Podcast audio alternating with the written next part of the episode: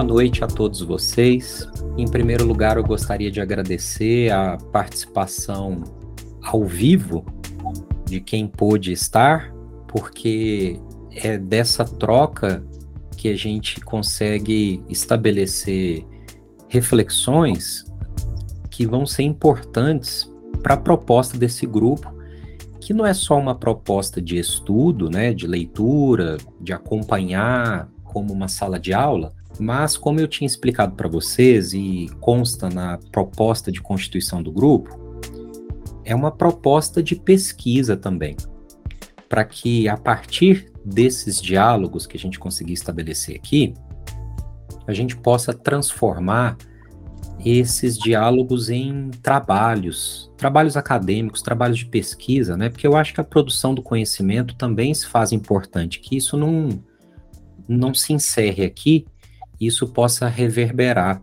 em outras instâncias, né? Tanto publicações orais quanto escritas, né? Então, por isso que eu gostaria muito de privilegiar esse momento do encontro para que a gente possa conversar. E hoje, dando o pontapé inicial no nosso cronograma, nós vamos começar hum, algumas reflexões, vamos começar com algumas reflexões sobre o texto O Mal-Estar na Civilização. Para isso, nós dividimos o cronograma em dois encontros, porque se trata de um texto mais extenso, né, como vocês devem ter percebido, e eu tomei a liberdade de convidar o Paulo para fazer uma interlocução comigo em alguns pontos, dado que eu e o Paulo já fizemos algumas leituras juntos, e o Paulo se mostra também muito curioso no tema, e até para trazer uma dinâmica mais participativa, tomei a liberdade de convidá-lo e convite que ele aceitou de muito bom grado. Então, agradeço demais a você, Paulo, pela, pelo aceite desse convite. É, foi meio em cima da hora, né, Paulo? Mas tá valendo mesmo assim. Então agradeço e conto também com a participação de todos vocês para a gente poder discutir o tema desse grupo que é as psicopatologias contemporâneas. E nada melhor do que começar com o texto O Mal-Estar na Civilização. Dado que é um texto de 1929, publicado em 1930, mas que quem teve a oportunidade de ler ou de reler deve ter encontrado alguns pontos assim que mostram a, a atualidade desse texto, né? Um texto assim que a gente consegue eh, dialogar com ele muito na nossa contemporaneidade. Então eu vou eu vou começar é, colocando aqui algumas provocações, mas vocês se sintam à vontade para é, participar no momento que vocês quiserem, tá? Porque, como eu falei, não se trata de uma aula, mas se trata de um encontro. Então, fiquem à vontade para vocês contribuírem com as perguntas ou com os comentários ou coisas que às vezes a gente não viu aqui, que vocês viram de interessante e vocês gostariam de trazer para a gente tomar nota, né, registrar e que a gente possa é, reverberar isso depois no nosso grupo de pesquisa. Bom, esse texto é, tem já uma polêmica no próprio título, porque ele foi traduzido para nós como O Mal-Estar na Civilização. Porém, o título dele original em alemão é Das Unbehagen in der Kultur, quer dizer, seria a tradução mais literal, o desconforto na cultura. É, entretanto, o James Strachey, que é o tradutor das obras, né, o responsável pela tradução das obras do Freud para o português, né, que vocês sabem que vem do inglês, é, seguindo a linha de tradução do francês e do espanhol, acabou optando por colocar o mal-estar na civilização. E sobre essa questão, Freud tinha afirmado algum tempo antes, num texto anterior, que vocês vão ver que é, um é o futuro de uma ilusão, né, esse texto de 1927, é, Freud tinha afirmado nesse texto de três anos antes que para ele não faria muita diferença empregar eh, essa distinção entre cultura e civilização. Então, se vocês pegarem, por exemplo, as traduções da Imago e da Companhia das Letras, vocês vão encontrar o mal-estar na civilização. Se vocês pegarem a tradução da Autêntica, eles já colocaram como mal-estar na cultura. Então, a gente não vai entrar aqui nessa questão é, é, conceitual das diferenças entre cultura e civilização, assim, generalizando então para entender que se trata o mal-estar nos tempos atuais, né? Então a gente vai deixar um pouco essa questão da tradução de lado, não vamos nos deter muito nisso. Uma outra coisa interessante que está no entorno desse texto é falado pelo Jean-Michel Quinodot. Jean-Michel Quinodot escreveu um manual que eu recomendo muito, ele é muito interessante, que se chama Guia de Leitura da Obra de Sigmund Freud.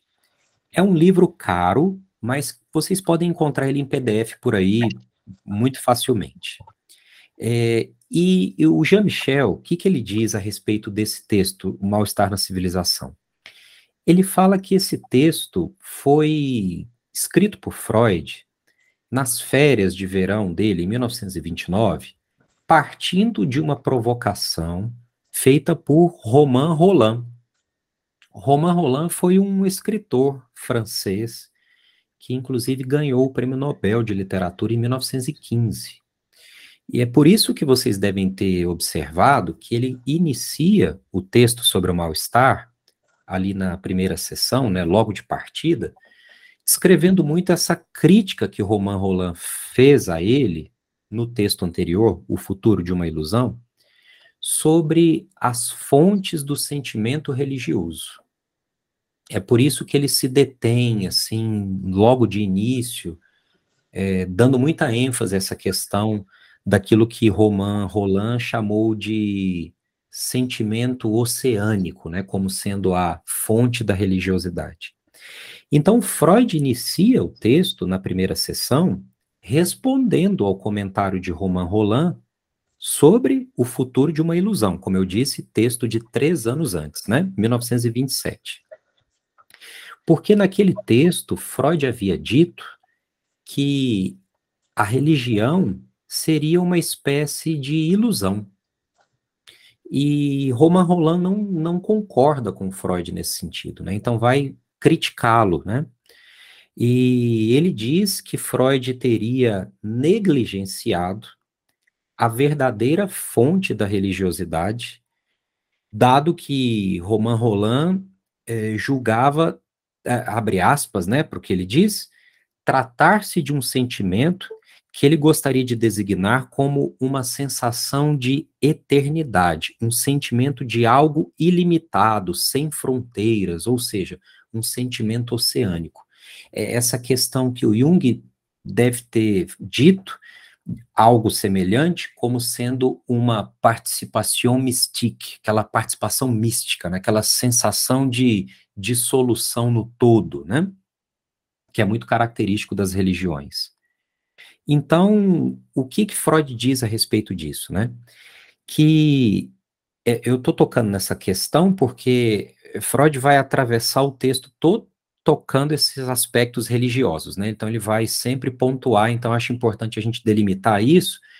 E eu não sei se vocês sentiram alguma dificuldade nesse início do texto, porque ele parece um pouco árduo no começo, né? Até que Freud começa a assentar o raciocínio dele, essas primeiras cinco, seis páginas, elas são um pouco mais áridas e depois a coisa vai é, se esclarecendo um pouco melhor. Então ele diz o seguinte, na página 82 da minha edição, que é a edição da Imago, abre aspas para Freud. Acredita ele, se referindo a Romain Roland, que uma pessoa, embora rejeite toda crença e toda ilusão, pode corretamente chamar-se a si mesma de religiosa com fundamento apenas nesse sentimento oceânico. Quer dizer, é sentimento que Freud não acreditava possuir. Né? Então, aqui o que, o que Romain Roland está pontuando seria algo que a gente vê nos tempos atuais das diferenças entre religião e espiritualidade. Né? Dizer, talvez a atitude espiritual atravessada por uma por um sentimento oceânico, portanto, não eh, exigiria necessariamente a filiação a um sistema de crenças religiosas. Né? Então, seria tratar-se de algo mais amplo do que meramente um sistema de crenças religioso.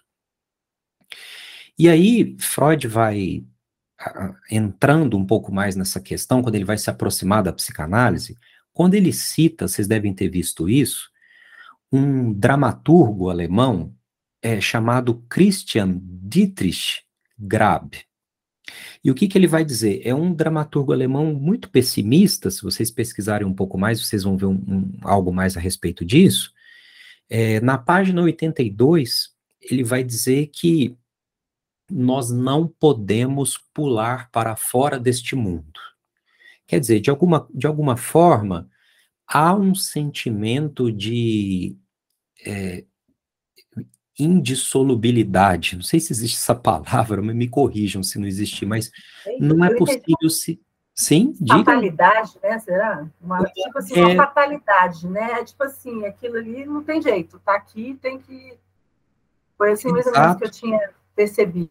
E, e no sentido é, de que não há como nos separar do todo.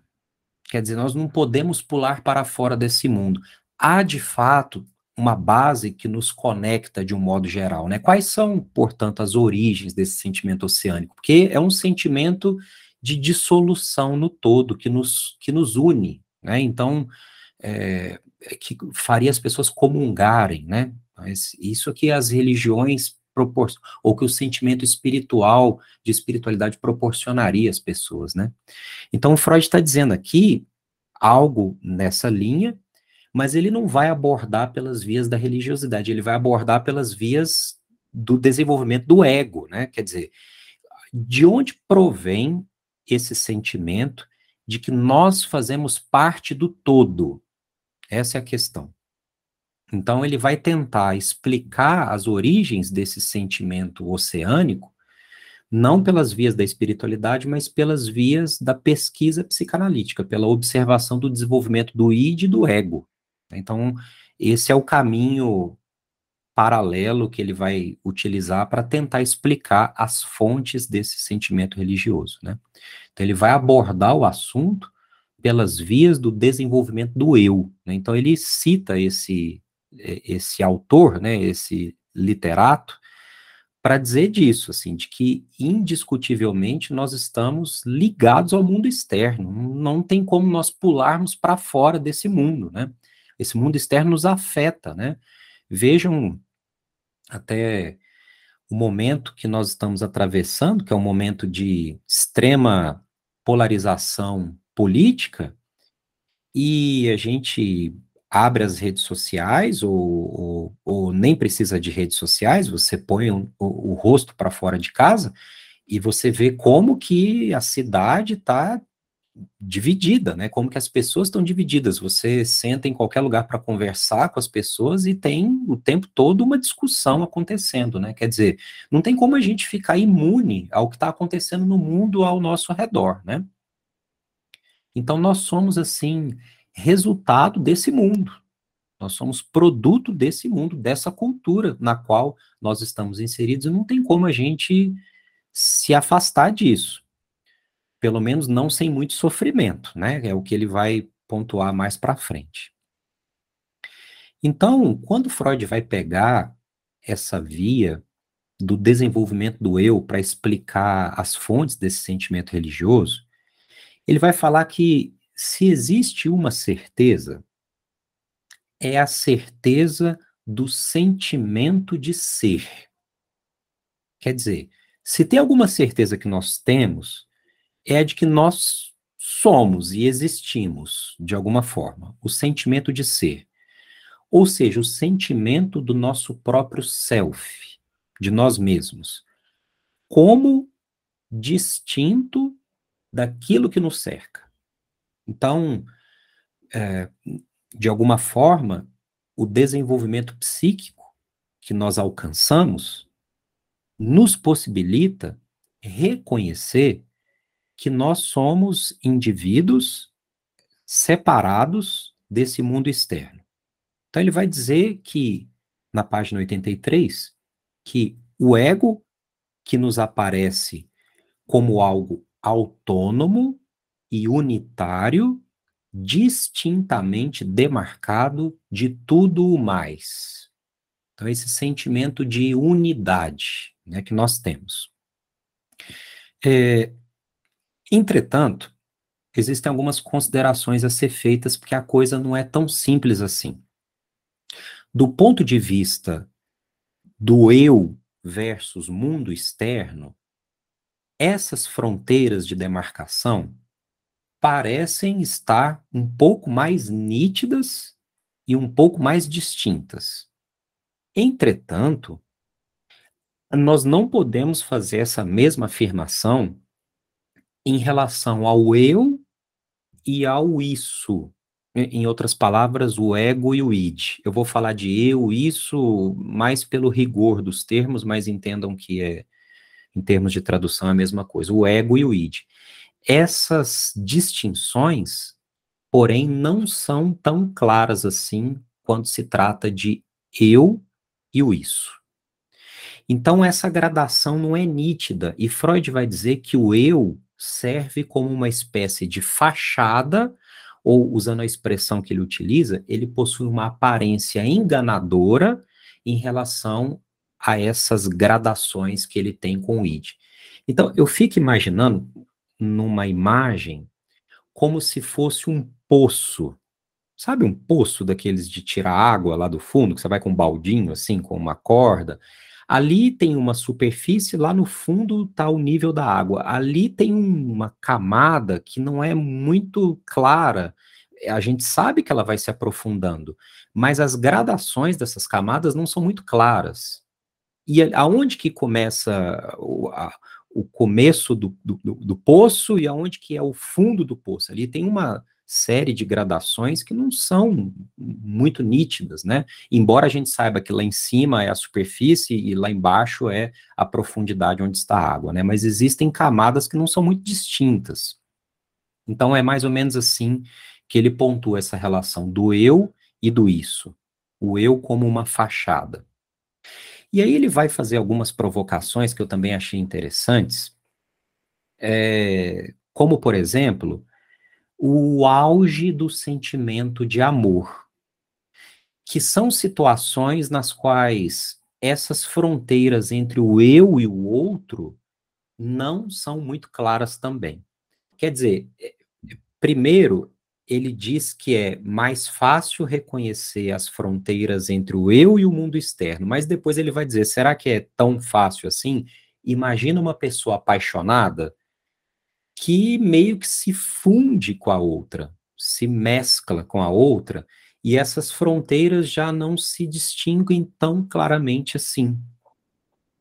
Um outro, é, é, até usa assim uma expressão entre aspas aqui, né? Eu e você somos apenas um. Né? Os ritos religiosos do casamento falam dessa unidade que se estabelece no matrimônio, né? É, não é uma unidade entre duas pessoas, são duas pessoas que continuam sendo duas pessoas, mas o amor, a, a crença que nós temos no amor, né, a crença ocidental que nós temos no amor, nos leva a essa ideia de que depois que nós nos unimos a alguém, nos tornamos um apenas, né? Quando na verdade não, nós continuamos sendo dois. Haja visto que acontecem nas separações, né? Um outro caso então, também. O, o, Sim, Paulo. É, é, lá na, na, parte, na parte 3, entre a parte 3 e a parte 4, ele, ele coloca esse amor como um risco. Tudo bem, o amor que as pessoas vão, vão olhar para para isso como uma solução de saída desse mal-estar, mas é um risco, é um risco que se corre. E ele coloca é, vários tipos de risco. Um desses que você colocou, a separação, o outro é o risco de da angústia de você burlar os seus desejos e, e, e se manter na monogamia, né? e uma série de restrições sociais que ele coloca. Então, ele coloca é, o amor, sim, mas é um risco. não é a solução. Ele vai dizer disso sobre uma das possibilidades de se evitar o sofrimento, mas que traz consigo vulnerabilidades. Quer dizer, quando a gente ama, a gente encontra prazer no amor, nas relações amorosas, mas elas vêm acompanhadas de algum nível de sofrimento e de vulnerabilidades. Então, é uma balança instável, né? Que tem os seus riscos também. Então, ele vai dizer do amor como uma, um exemplo de que essas fronteiras entre o eu e o outro não ficam muito claras nessas situações amorosas intensas, né? Vejam, ele está pontuando isso tentando descobrir as origens do sentimento oceânico, que é esse sentimento de ligação comunitária, né? A ligação do eu com o todo. Então, ele está pontuando nessa linha aqui, ele está percorrendo essa linha de raciocínio. Um outro exemplo que ele dá, que é muito interessante do ponto de vista clínico, e aí isso diz muito respeito às patologias contemporâneas que a gente está estudando, que a gente está se propondo a estudar, são patologias graves como é, estados limite ou quadros psicóticos, nos quais a fronteira entre o eu e o outro não fica muito bem delimitada. Um exemplo muito clássico disso, nos estados limite, é a sensibilidade ao abandono. Essas pessoas, é, dentro desses quadros clínicos, dentro dessas estruturas clínicas, ao menor sinal de abandono real ou imaginário, entram em parafuso. Elas entram em crise grave, né? Vejam, o que está por trás disso são questões narcísicas, né? É, o outro é espelho do meu eu. Essas distinções não se fazem muito claras. Essas são as modalidades de sofrimento contemporâneo. Então a gente vê isso aqui, por exemplo, nos estados limite, e vemos também nas estruturas psicóticas que são assim recheadas de projeções, né? Ou aquilo que o Lacan chamou de fora-colusões, que são atribuições ao mundo externo de conteúdos próprios do ego que foram rejeitados, para usar uma expressão freudiana, rejeitados do ego, ou, para usar uma expressão lacaniana, fora cluídos no real, mas que retornam no simbólico sob a forma de delírios e de alucinações. Então vejam que existem quadros clínicos que põem à prova essa ideia de que as fronteiras entre eu e o mundo externo são nítidas. Elas não são nítidas. Diga, Lívia.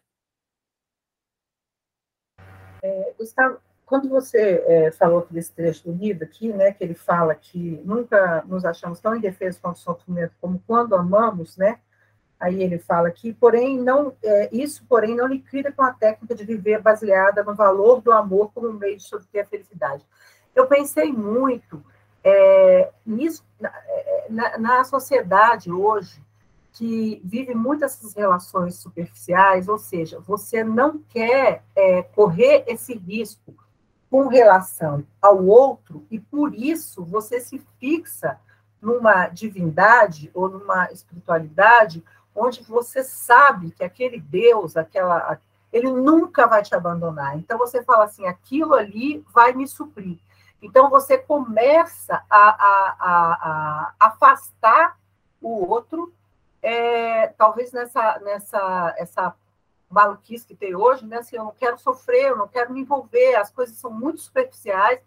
E, e aí a gente vê também é, todo esse radicalismo, né, principalmente agora aqui no nosso país, o mundo inteiro também, nessa né, coisa com a religiosidade, nessa a entidade é, é, é, é então, assim, a gente, aquilo ali é que vai me salvar, aquilo ali é que nunca me abandona, eu só preciso disso, eu não preciso de mais nada. E eu acho que isso já, realmente gera essa uma doença, né? Um problema que a gente vê que a sociedade hoje. Pensei muito nisso quando eu li Sim. esse texto aqui, sabe? As, pegando o ponto da, da igreja e da religião, né? A gente pega por algo que nunca viu, a gente acha que sente, a gente acaba até sentindo de verdade, né?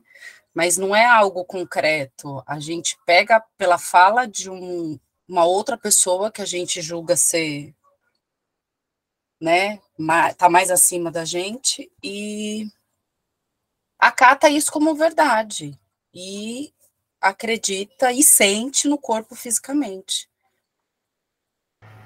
Perfeito. É porque, é, é, Simone, eu vejo assim, nós sempre temos aqueles vazios, né? Nós, nós constantemente temos uns vazios que a gente está sempre procurando suprir. Fora, e né? aí é, e aí essa, essa, esses vazios, como existe essa essa entidade que ela é está em todos os lugares ao mesmo tempo, está tudo vê, tudo pode, está em todos os lugares. Então, tipo assim, todo esse meu vazio, ele pode ser preenchido com isso. Isso, quando eu digo, não é só essa religião, né? Todo esse fanatismo, seja lá de qualquer tipo, Sim. entendeu? Coisa... Isso é uma coisa que leva a pessoa, tipo assim, tudo que me falta vai ser preenchido por isso que pode tudo, que está em todos os lugares e que está acima de todas as coisas. Você não acha é, mais ou menos? E nisso também, eu até escrevi aqui, é, que o, o que, que a gente vê de semelhante, a gente encontra de semelhante na gente no outro, aí a gente vai, é atrai, né, aquela sensação de amor. E o que, que é diferente, eu repudio, eu odeio. Aí fica essa, essa relação de, de amor-ódio, que é também uma das coisas que está... Isso que você descreveu, Simone, é, remete a uma posição que Freud vai trazer nesse texto, inclusive, você deve ter visto isso, né? Sim, eu que é uma propensão a introjetar e reconhecer como interno o que é bom, Sim. e a extrojetar, né, expulsar e reconhecer como ruim aquilo que é de fora, que é a, aquela posição que Melanie Klein chamou de posição esquizo-paranoide, né? O bebê estrojeta aquilo que é ruim, repulsa, descarrega no externo aquilo que é desprazer e retém e reconhece como interno aquilo que é o prazer. Por que que isso acontece? Né? Retomando aqui o texto, a gente vai tecendo essa, essa teia de reflexões. Por que que isso acontece? Porque o desenvolvimento do eu é gradativo. Ele não é uma estrutura pronta, inata. Ele se diferencia a partir do id, do isso, na camada que se relaciona com o mundo externo. Entretanto, a própria noção de eu e de corpo, inicialmente, não é muito bem clara para o bebê, né? Ela não é clara. O bebê, ao nascer, não tem consciência de si, ele não tem consciência das dimensões do seu corpo, do seu corpo como um objeto total, eh, não há essas, essas fronteiras de distinção, elas não são claras, né? E eu diria até mais que no adulto, principalmente nesses quadros que a gente acabou de citar, estados limite, quadros psicóticos, essas fronteiras também continuam sendo prejudicadas. Haja vista que o psicótico atribui à realidade externa fragmentos do seu próprio corpo, que foram rejeitados, né? Então, isso é um sinal de que em patologias graves, essa estruturação não se deu adequadamente, mesmo durante a vida adulta, né? Então, esse desenvolvimento do eu é gradativo e vai sendo construído ao longo da vida. Então, o que Freud vai dizer na página 84? Abre aspas para Freud aqui. Uma criança recém-nascida ainda não distingue o seu ego do mundo externo como fonte das sensações que fluem sobre ela. Ele aprende, portanto, gradativamente a fazê-lo reagindo a diversos estímulos. Então, no tocante a esse desenvolvimento do eu, é importante a gente perceber que essa distinção entre eu, outro, ou, de, de outra forma, entre dentro e fora, entre as gratificações obtidas no próprio corpo, que são aquelas autoeróticas, e aquelas obtidas no, através do corpo da mãe, como objeto externo que se afasta eventualmente nos cuidados maternos, eventualmente essa mãe se afasta. E só através de uma ação especial é que essa criança vai conseguir fazer com que essa mãe reapareça, que via de regra é o choro, né? Então essa mãe nutre, ela faz a criança se acalmar, mas eventualmente ela precisa se afastar. E a criança vai ter que desenvolver dispositivos para fazer com que ela se reaproxime. Então, vejam que importante isso, que é o que explica, eh, eu não vou dizer que explica, mas que é importante, é central na compreensão do funcionamento psicótico. Se essa mãe não se afasta e dá espaço para que esse vazio surja, essa dualidade interno-externo não se constitui. Então, o que a gente vai observar dentro do funcionamento psicótico é que essa mãe é narcisicamente é, colada ao corpo do bebê. E se não há um, um, um espaço para que esse vazio se constitua, para que a criança possa tentar simbolizar a mãe na sua ausência, esse eu não se constitui como uma unidade, porque ele vai permanecer ligado à identidade da mãe. Então, ele vai permanecer nessas fronteiras é, indistintas entre eu o outro, entre dentro e fora. Ele não se constitui, portanto, como uma unidade, né? Então vejam que aquilo que o Winnicott chamou de mãe suficientemente boa diz respeito a esses cuidados maternos. Essa mãe tem que ser suficientemente boa. Ela, ela não pode ser extremamente nutridora, mas ela também não pode desamparar o filho pelos seus cuidados, né? Então é algo que, é algo que se constrói, na verdade, porque a mãe não vem com manual de instruções para saber quanto tempo que ela tem que ficar perto, quanto tempo que ela tem que ficar longe, que, qual, qual, eu tenho que esperar ele chorar, eu tenho que vir sem ele chorar, eu tenho que dar na boca dele. Não, é uma coisa que se faz enquanto se descobre o que é ser mãe, né? É algo assim que a gente não pode dizer que é do instinto, porque não existe instinto materno, assim. É, existe uma mãe que se constitui na experiência da maternidade, que vai descobrir o que é ser mãe sendo mãe. E claro que isso vai partir é, de referências é, que ela recebeu, de seus cuidados, também parentais, né? Tem, tem toda um, uma trama de experiências por trás que vão ser decisivas para que isso ocorra. Mas, voltando àquele ponto que a Simone trouxe, nesse primeiro momento, o que há é aquilo que Freud chamou de um ego do prazer puro, que é movido pelo princípio de prazer. Então, o que é que significa esse ego do prazer puro? A criança reconhece como seu aquilo que é bom e lança para fora tudo aquilo que lhe causa desprazer.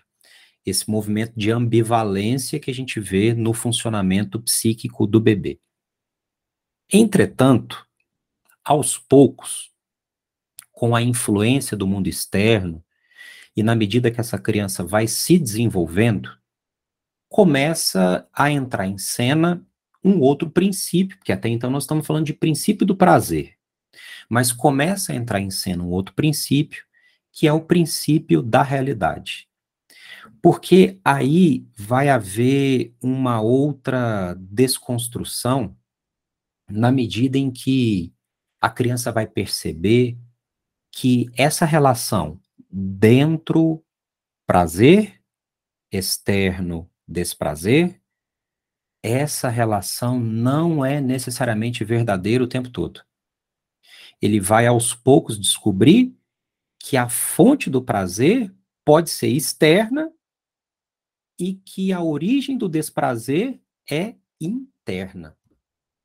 Então, isso vai fazer com que haja uma espécie de reviravolta nesse funcionamento primário, né, nesse princípio de prazer, para entrar em cena o princípio de realidade. Quer dizer, essa relação, então, prazer dentro, desprazer fora, vai sendo aos poucos desconstruída.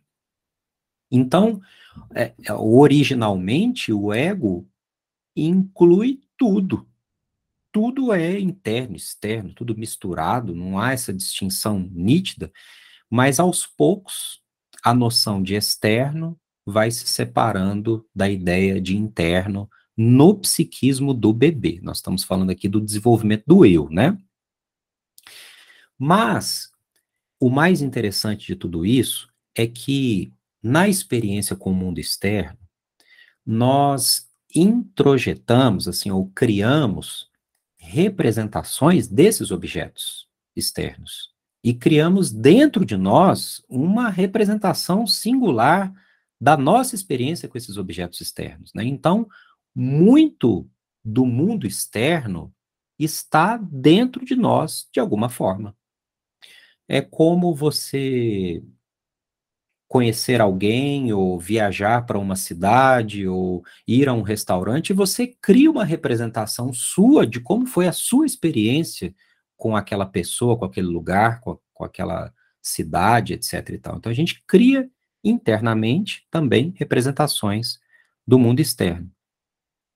Então Freud vai dizer que em certas pessoas esse sentimento primário do eu, de, de vamos dizer assim, de representar e a capturar é, vivências do mundo externo dentro de si, persistiu ao lado do sentimento mais estrito e individual do ego, do eu, onde nós poderíamos então observar com maior, é, com maior força esse, a presença desse sentimento oceânico que foi descrito por Romain Roland.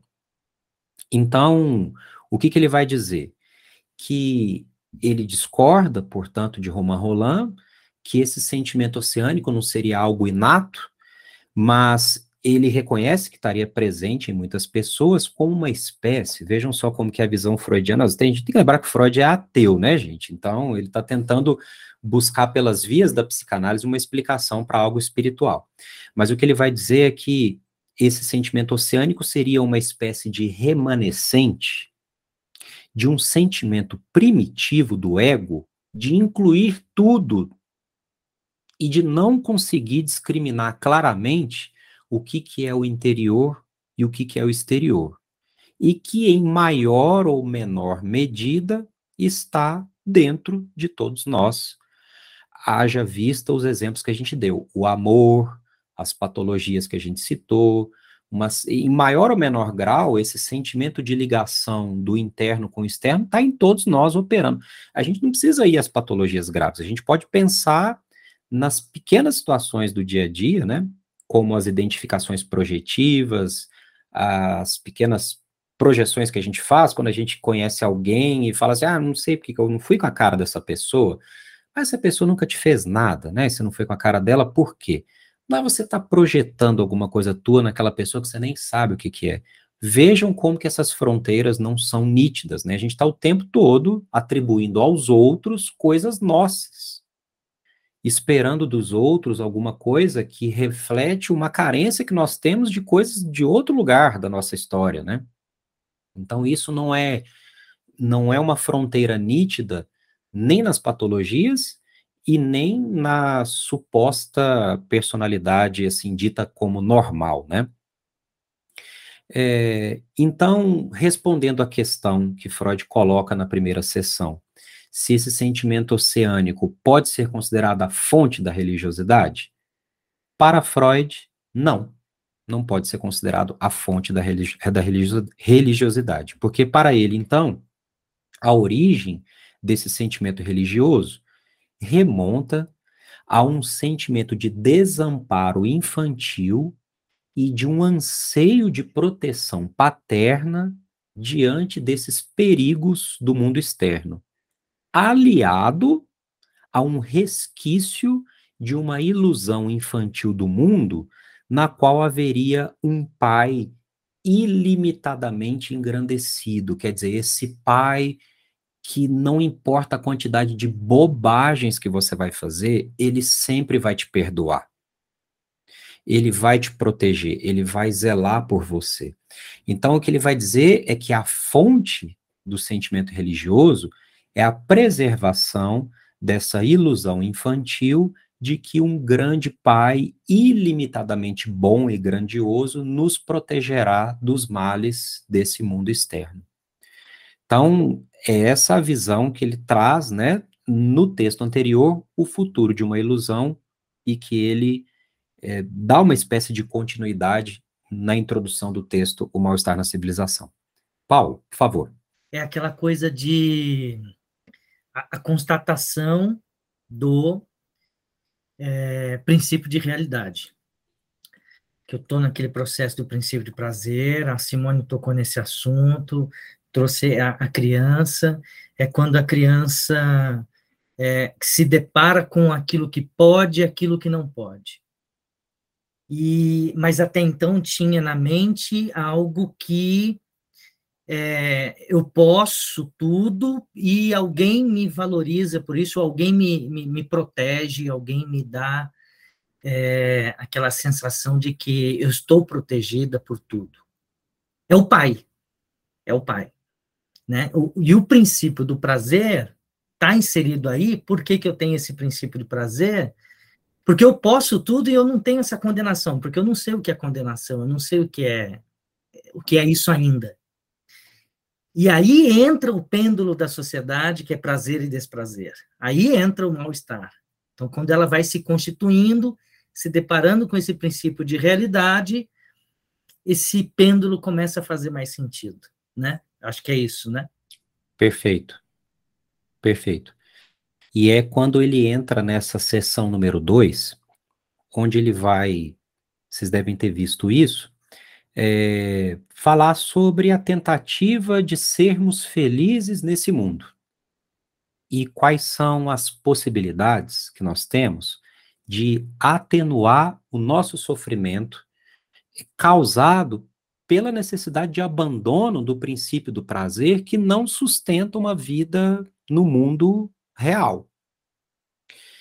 Porque se a gente ceder ao prazer única e exclusivamente, ele pode retornar para nós com consequências catastróficas. Então, viver única e exclusivamente do prazer pode nos destruir.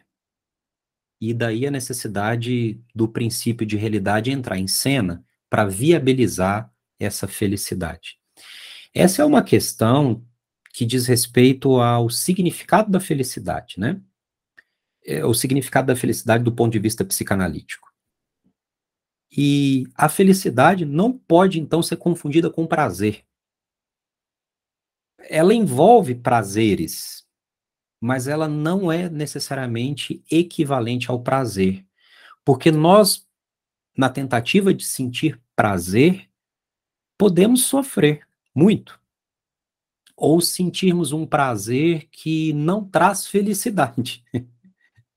que é muito comum de se observar, né? A busca por satisfações é, momentâneas, na tentativa de preencher algo, uma infelicidade, um tédio, um vazio, mas que são tentativas assim que não se sustentam, né? Elas são muito fugazes, elas são momentâneas demais.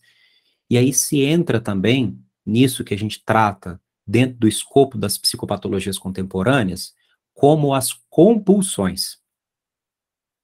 Esses desejos irrefreáveis, né, de sentir prazer, mas que vêm acompanhados de muito sofrimento posterior à, à realização desse prazer, né? a compulsão por comer, a compulsão por comprar, por beber, a compulsão por sexo, drogas, emoções perigosas, né? E todas as consequências catastróficas que isso pode trazer. Então, nessa tentativa de abordar possibilidades de atenuar o sofrimento, Freud vai dizer que há algumas possibilidades, né? Então, eu vou pontuar aqui com vocês e a gente pode pensar isso à luz do funcionamento do sujeito contemporâneo. Ele fala de medidas paliativas, né? quer, quer dizer, algo assim que não resolve, né? é um paliativo, assim, não resolve, porque esse desprazer está constantemente nos acompanhando. Mas a gente pode tentar atenuá-lo. Então, essas medidas paliativas para ele, aqui na página 93 do texto, são derivativos poderosos, satisfações substitutivas e as substâncias tóxicas. Olha só como isso é contemporâneo para nós, né? Como derivativos poderosos, ele cita assim de uma forma meio ampassant, assim, não sei se meio obscura, né? Mas ele cita uma obra do Voltaire chamada Cândido. E qual que é a história do Cândido de Voltaire? Cândido é um personagem que era um grande otimista, tanto que o título do, do livro se chama Cândido, o Otimista. Mas que aos poucos vai substituir esse otimismo daquela máxima: tudo vai pelo melhor, no melhor dos mundos possíveis. Até que ao final da história, né, Voltaire vai subverter essa máxima pelo devemos cultivar o nosso próprio jardim. O que, que ele quer dizer com isso? Ele não deixa claro. Mas ele vai, assim, meio que se ajustando, né? Acho que o que Freud dá a entender é algo na linha da gente pensar que esse otimismo, assim, tudo vai ficar bem, né? Como diria o Gilberto Gil, tudo, tudo vai dar pé, mas por algo assim, o melhor que a gente pode fazer, o que, que você pode fazer de melhor? Né? Assim, o, o, a gente pode cultivar o que é possível, né? No nosso próprio jardim. Então, isso é uma espécie de derivativo dessa infelicidade.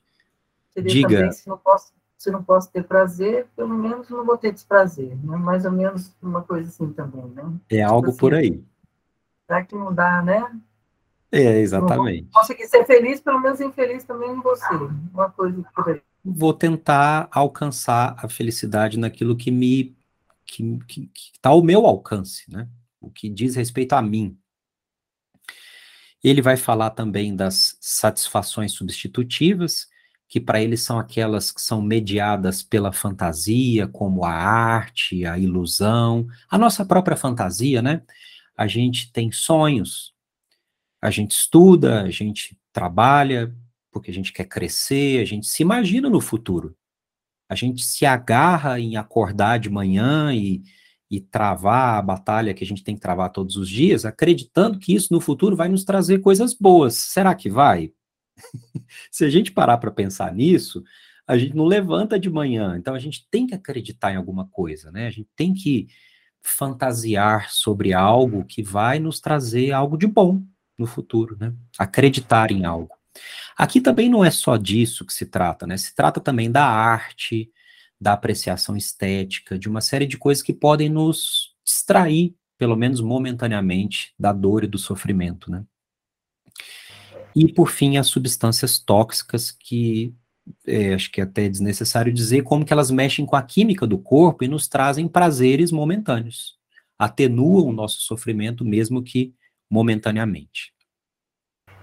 Gustavo, Sim. essa é, é muito assim, eu vou buscar o prazer dentro daquilo que o mundo, que a, a, a realidade é, me permite, né? Tipo assim, então assim, eu vou tentar ser feliz, eu vou tentar com, sabe, na realidade eu queria um suco de laranja, mas só tem limão, entendeu? Então vai limonada, então vou ter que fazer um suco, vai ser limonada, não dá para ter o suco de laranja. Então assim, a gente é aquilo que a realidade vai permitindo, porque na realidade aquilo que nós gostaríamos efetivamente de ter, né, é, a, a, a, civilização nos tolheu e, em quase tudo.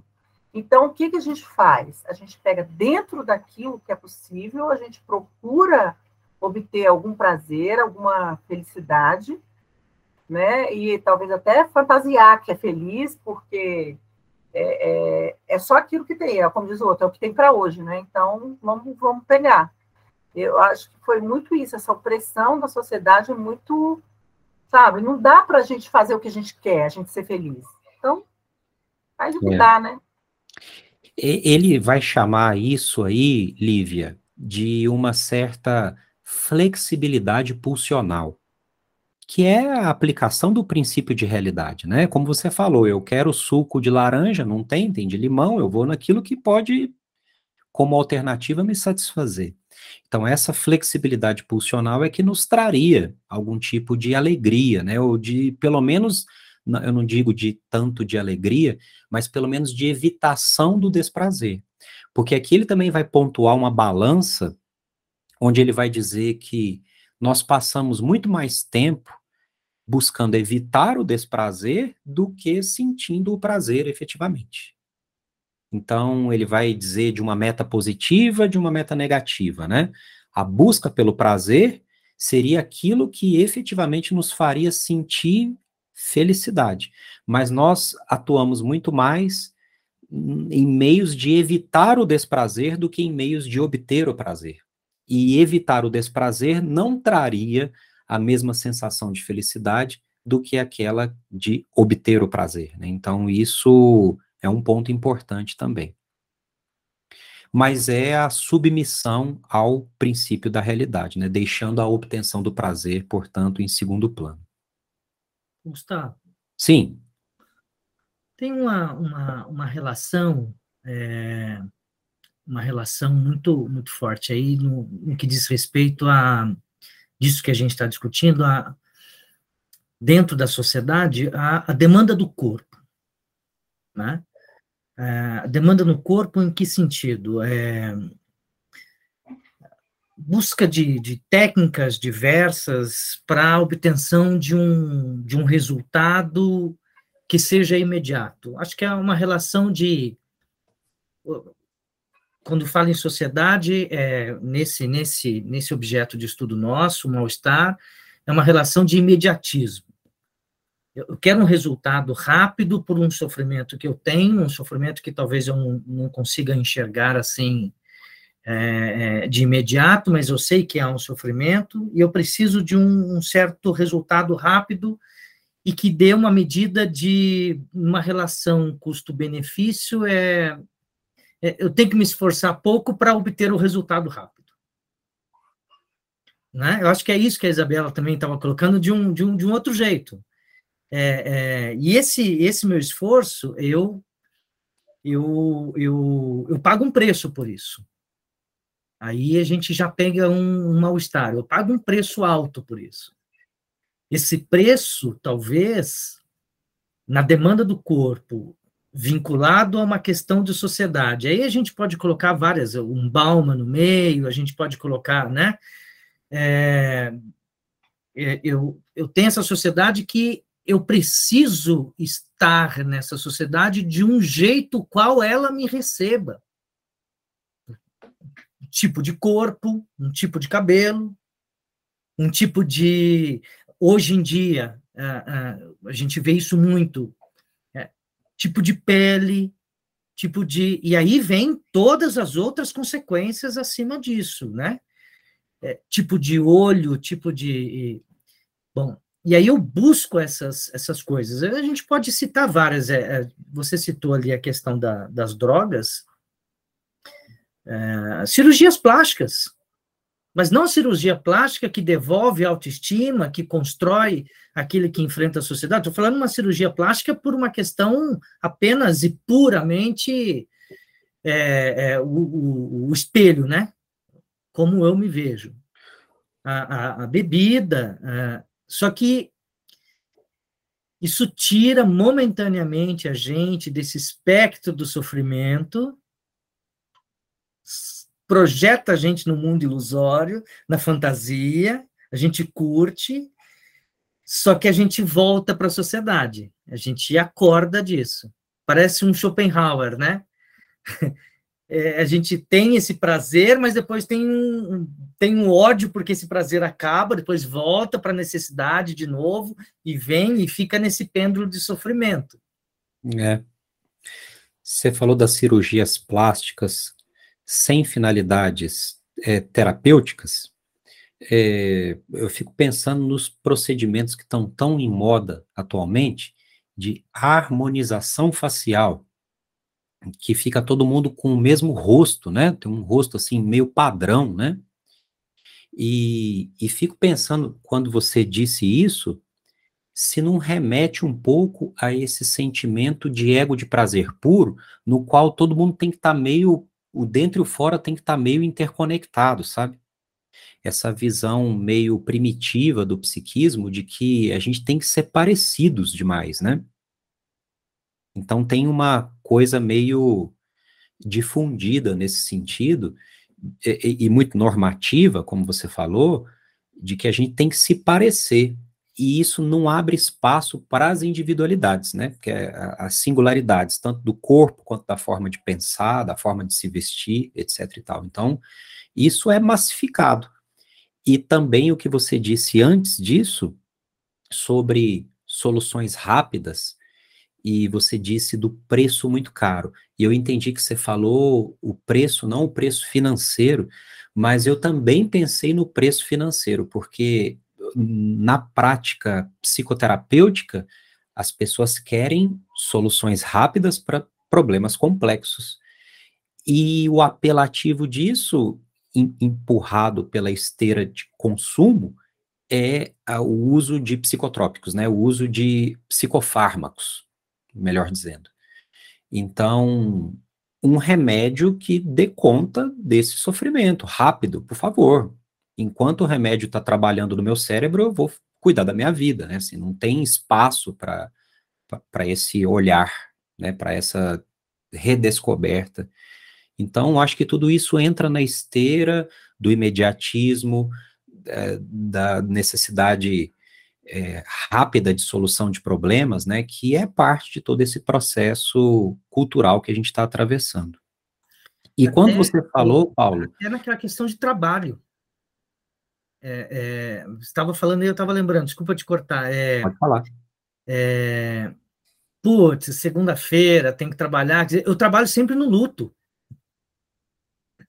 Eu trabalho no luto, é, um luto constante caramba, acabou o final de semana, acabou esse, esse meu prazer, e agora eu vou por desprazer e eu culpo isso, eu, eu construo esse luto dentro de mim a todo momento. É. E aí, vamos pensar em quem depende do final de semana para ser feliz, está é, perdido, né? Porque a felicidade precisa ser encontrada, é, como Freud vai dizer no final aqui dessa segunda sessão, é, cabe a cada um descobrir a sua felicidade, né? Não existe uma receita de bolo, uma, uma forma, uma fórmula padrão para felicidade. E, mas imagina a vida de quem precisa chegar ao final de semana para poder ser feliz, né? Então são, se a gente pegar proporcionalmente os dias do ano, né? Essa pessoa tem pouco, pouco tempo de felicidade por ano. São dois dias na semana só, em vista de cinco dias de trabalho. Quer dizer, aonde que está a felicidade nas pequenas coisas do dia a dia, né? Onde que a gente consegue encontrar a felicidade? Indo trabalhar, no caminho para o trabalho, numa conversa com alguém, num café, numa contemplação do pôr do sol ou do nascer do sol. Quer dizer, onde é que está a experiência de felicidade nessas coisas, né? As pessoas não estão encontrando isso mais. Então, isso é realmente muito grave. E, e você tinha pontuado antes também, que eu não queria deixar passar, sobre os sofrimentos advindos do corpo. E Freud fala isso nesse texto também, quando ele vai falar dessas três direções do sofrimento, né? O próprio corpo, o mundo externo e as relações com as outras pessoas. Então, o seu comentário foi de encontro, assim, que nem uma bola de boliche nos três pinos, assim, fez um strike, porque derrubou todos, englobou essas três dimensões, né? Os sofrimentos do corpo, os sofrimentos com o mundo externo e com a relação com as demais pessoas, né? Satisfações substitutivas. Satisfações substitutivas. então ele vai falando aqui das vias de redução do sofrimento. E uma delas poderia ser a busca pelo controle das necessidades, né? É, que vai explicar aquela ideia de por que, que o proibido é mais gostoso, né? Essa coisa que as pessoas têm de que quando a coisa é proibida, ela parece exercer um fascínio. Fazer só porque é proibido. Parece que excita mais, né? e ele vai dizer que, abre aspas aqui para ele, para Freud, a irresistibilidade dos instintos perversos e talvez a atração geral pelas coisas proibidas encontram aqui uma explicação econômica. O que, que ele está querendo dizer com isso? Remete a um processo primário e a um princípio de prazer que há muito está guardado dentro de nós. É, vocês devem se lembrar que no nosso desenvolvimento infantil normal, nós fomos perversos polimorfos.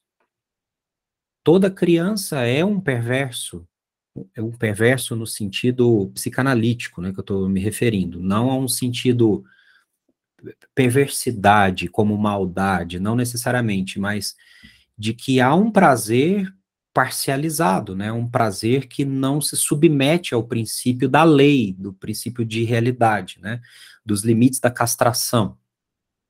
Então, isso remontaria a essas experiências de prazer há muito abandonadas em nós. Daí o proibido ser tão interessante para algumas pessoas, né? E a, eu, desculpa, licencinha, professor. À vontade, Simone.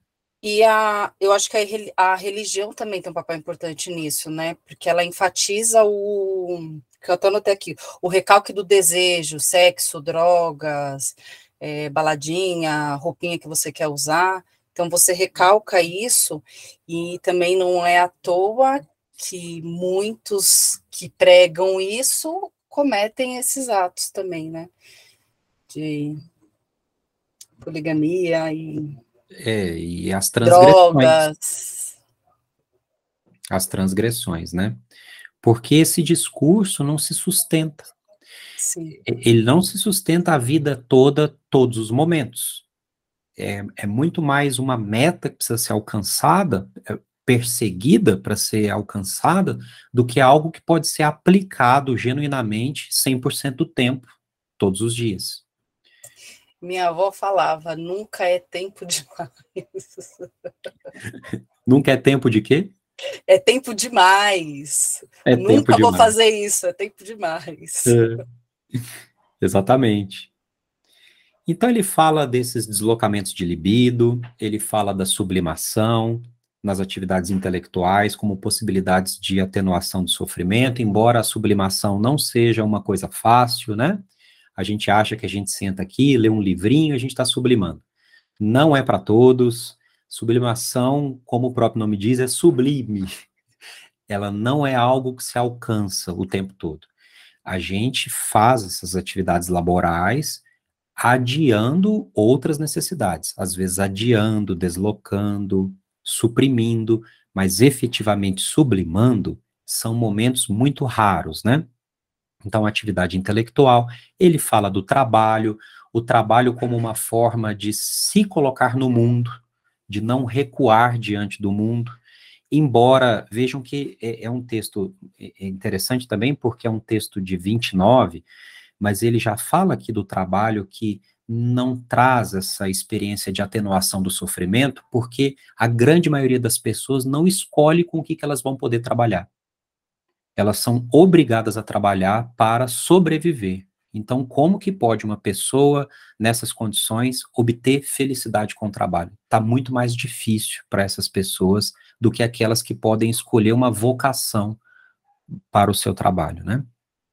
Uma outra possibilidade que ele aponta é a via da imaginação, a via da fantasia, a via da apre apreciação artística.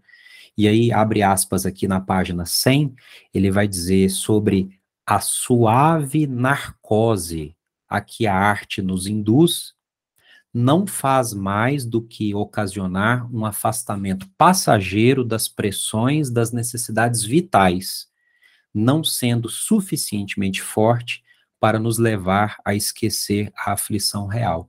Então é algo que, assim, momentaneamente traz uma, um torpor, tra traz um entorpecimento desse sofrimento, mas que não é capaz, obviamente, de se sustentar aquela coisa assim de ir ao cinema assistir um filme, ou de ir a uma galeria de exposição ver quadros, ir ao museu, e aquilo ali por alguns instantes é capaz de fazer a gente esquecer um pouco desse sofrimento cotidiano. E aí, aqui ele vai dizer também da via da rejeição da realidade.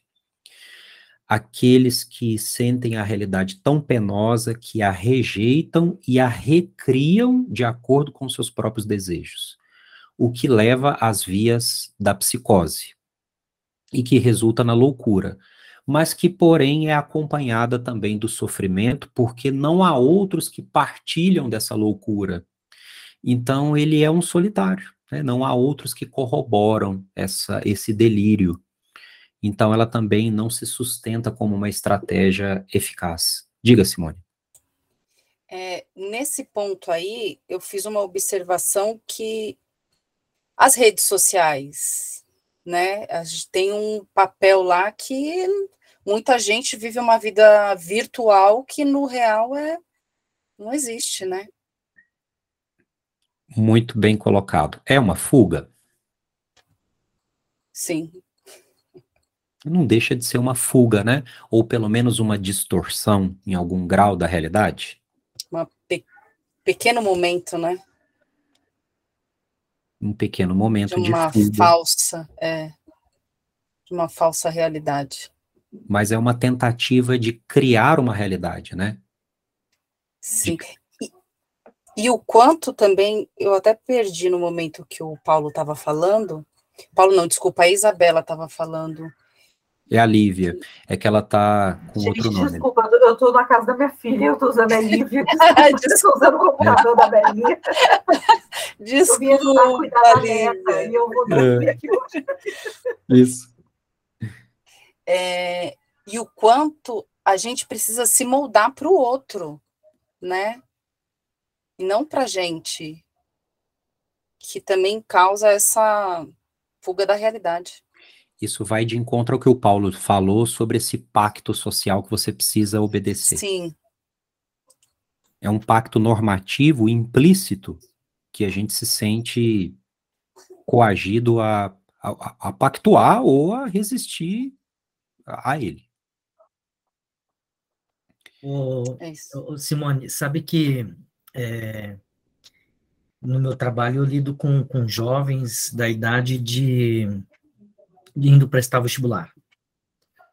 Então, ensino médio e, e pré-vestibular. E, e muito, e muito a gente vê, muito claramente, as postagens no Twitter, né, terra de ninguém, aquelas coisas assim absurdas e, e, e, que, e que muitas vezes é, não é somente uma, uma fuga daquela realidade que ele está construindo uma, uma realidade nova, uma fantasia, uma realidade virtual, mas é, é, é um, um escape de uma autoridade que é presente, mas que naquela realidade não é presente.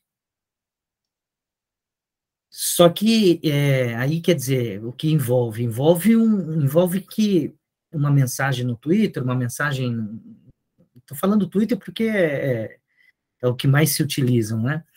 É, ela, ela, ela acaba chegando para nós como um lastro de, de denúncia. As pessoas começam a falar: olha, fulano de tal está falando tal coisa no Twitter, alguma coisa assim. E quando chega para o adolescente, que não tem ainda aquela, aquela sensação da responsabilidade, da consequência, quando chega para ele, ele se assusta. Nossa, é, foi eu que fiz mesmo. ele se assusta, e ele se assusta de uma coisa. Então, eu vejo muito nesse processo, é, ele, o adolescente, é, saindo desta. É, desta pressão que ele tem, talvez não seja pressão, mas dessa autoridade, ele, ele quer sair disso, ele quer buscar sua própria identidade, seu próprio jeito, e, e, colocar seu, da sua forma, do seu jeito, que às vezes a gente sabe que, que arrebenta mesmo, né, machuca, magoa, destrói. É, é, é como se fosse uma, uma renúncia a, ao que tem dado na sociedade e o que aqui eu posso, sem precisar responder a algo maior. Em alguns momentos acaba respondendo, acaba encontrando também uma autoridade lá também. Acaba se dando mal e, e por aí vai. Então, eu vejo muito disso que você falou, bastante nessa, na, na vida desses, dos, dos adolescentes, bastante. Não é, não é pouco. É, e, e, agressividade, por exemplo. É agressividade, é um, uma coisa assim, muito grande, que é, é, exatamente, é a consequência disso que você acabou de falar, agressividade em um local onde eu posso deixar essa pulsão falar mais forte, eu, eu, eu posso deixar isso vir à tona, e, e que eu não vou ter a represália dessa pulsão. Uma válvula... Freud, Freud falou isso aqui, né, da, da, dessa, da, do, do instinto do, da pulsão de morte, né, do instinto de destruição, né, da, do, do, do homem, e que quando ele está no grupo, ou seja, o jovem na manada dele, a, nós também, adultos, quer dizer, quando a gente se, se junta, e aí vem aquilo que o Gustavo falou também, de você querer é, é, se tornar um com o outro, porque você se identifica, é, você perde aquela sua identidade. É um pouco daquilo também do, daquela da, da psicose, Gustavo. Você não, você não quer abrir um espaço entre você e o outro, você quer ser, todo mundo quer ser ali igual, encaixadinho, porque senão você não você não, pode existir se você não tiver aquela aquela simbiose, aquela coisa com, com o outro, né? E você não, não pode existir. Então, assim, eu acho que tem essa coisa da, dessa agressividade também, que fica toda reprimida, e que quando você se encontra aí, aí é tipo assim, uma permissão, sabe? Para você. Agora, e isso eu acho que não acontece, a gente vê muito, talvez até as pessoas mais velhas, porque, é, assim, a gente vê hoje assim, na, na sociedade, as pessoas assim, acima de 40 anos, tudo assim, você fala assim, cara, acho que são pessoas que às vezes foram mais reprimidas ali, tipo assim, e que quando se unem agora, a gente vê coisas assim, vê barbáries, vê coisas absurdas. Então, assim, elas entram naquela, naquela massa e aquele, aquela pulsão explode. Aquilo ali dá vazão àquilo tudo, e ela é igual, porque se ela não for igual também, ela perde o sentido de identidade, né? E ela precisa ser igual. É muito. Eu, eu fiquei muito você falou aquele dia, Paulo, que você leu o texto você ficou muito assim, né? Eu não tinha lido ainda, mas eu fiquei é. várias noites, eu deitava para dormir, ficar pensando nesse texto. Eu falei, cara.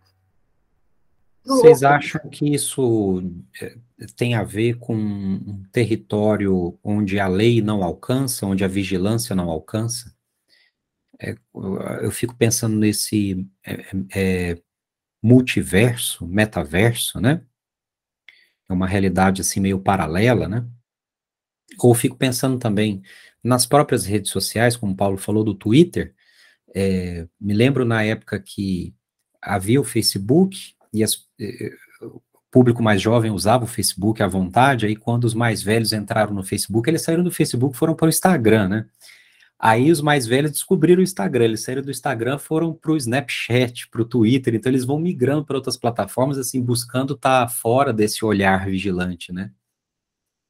Esse olhar da lei, dos pais, né? Dessa vigilância. Então eles precisam estar tá nesse espaço aberto de grupos entre eles para poder dizer aquilo que eles não podem dizer sob a vista de quem os controla, né? De quem os vigia.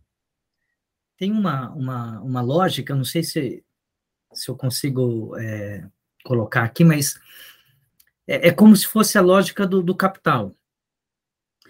É, o que, que, eu quero dizer? Eu quero dizer que o, o, o capital ele tem diversos processos de revoluções e de, de destruição, porque ele precisa oscilar para depois se manter forte. Isso ao longo de todo o processo histórico. Quando a gente olha para o jovem, nisso que, que o Gustavo estava colocando, a Lívia é, ele sai, ele migra de um local onde a autoridade não está presente, onde não tem mais o panóptico, né, do, do, do Foucault, onde não tem mais aquela, uhum. aquela vigilância, e que a gente sabe que a vigilância hoje é outra, é, ele sai da sociedade disciplinar, né, do Foucault, e vai para um lugar onde não tem essa, essa coisa da disciplina.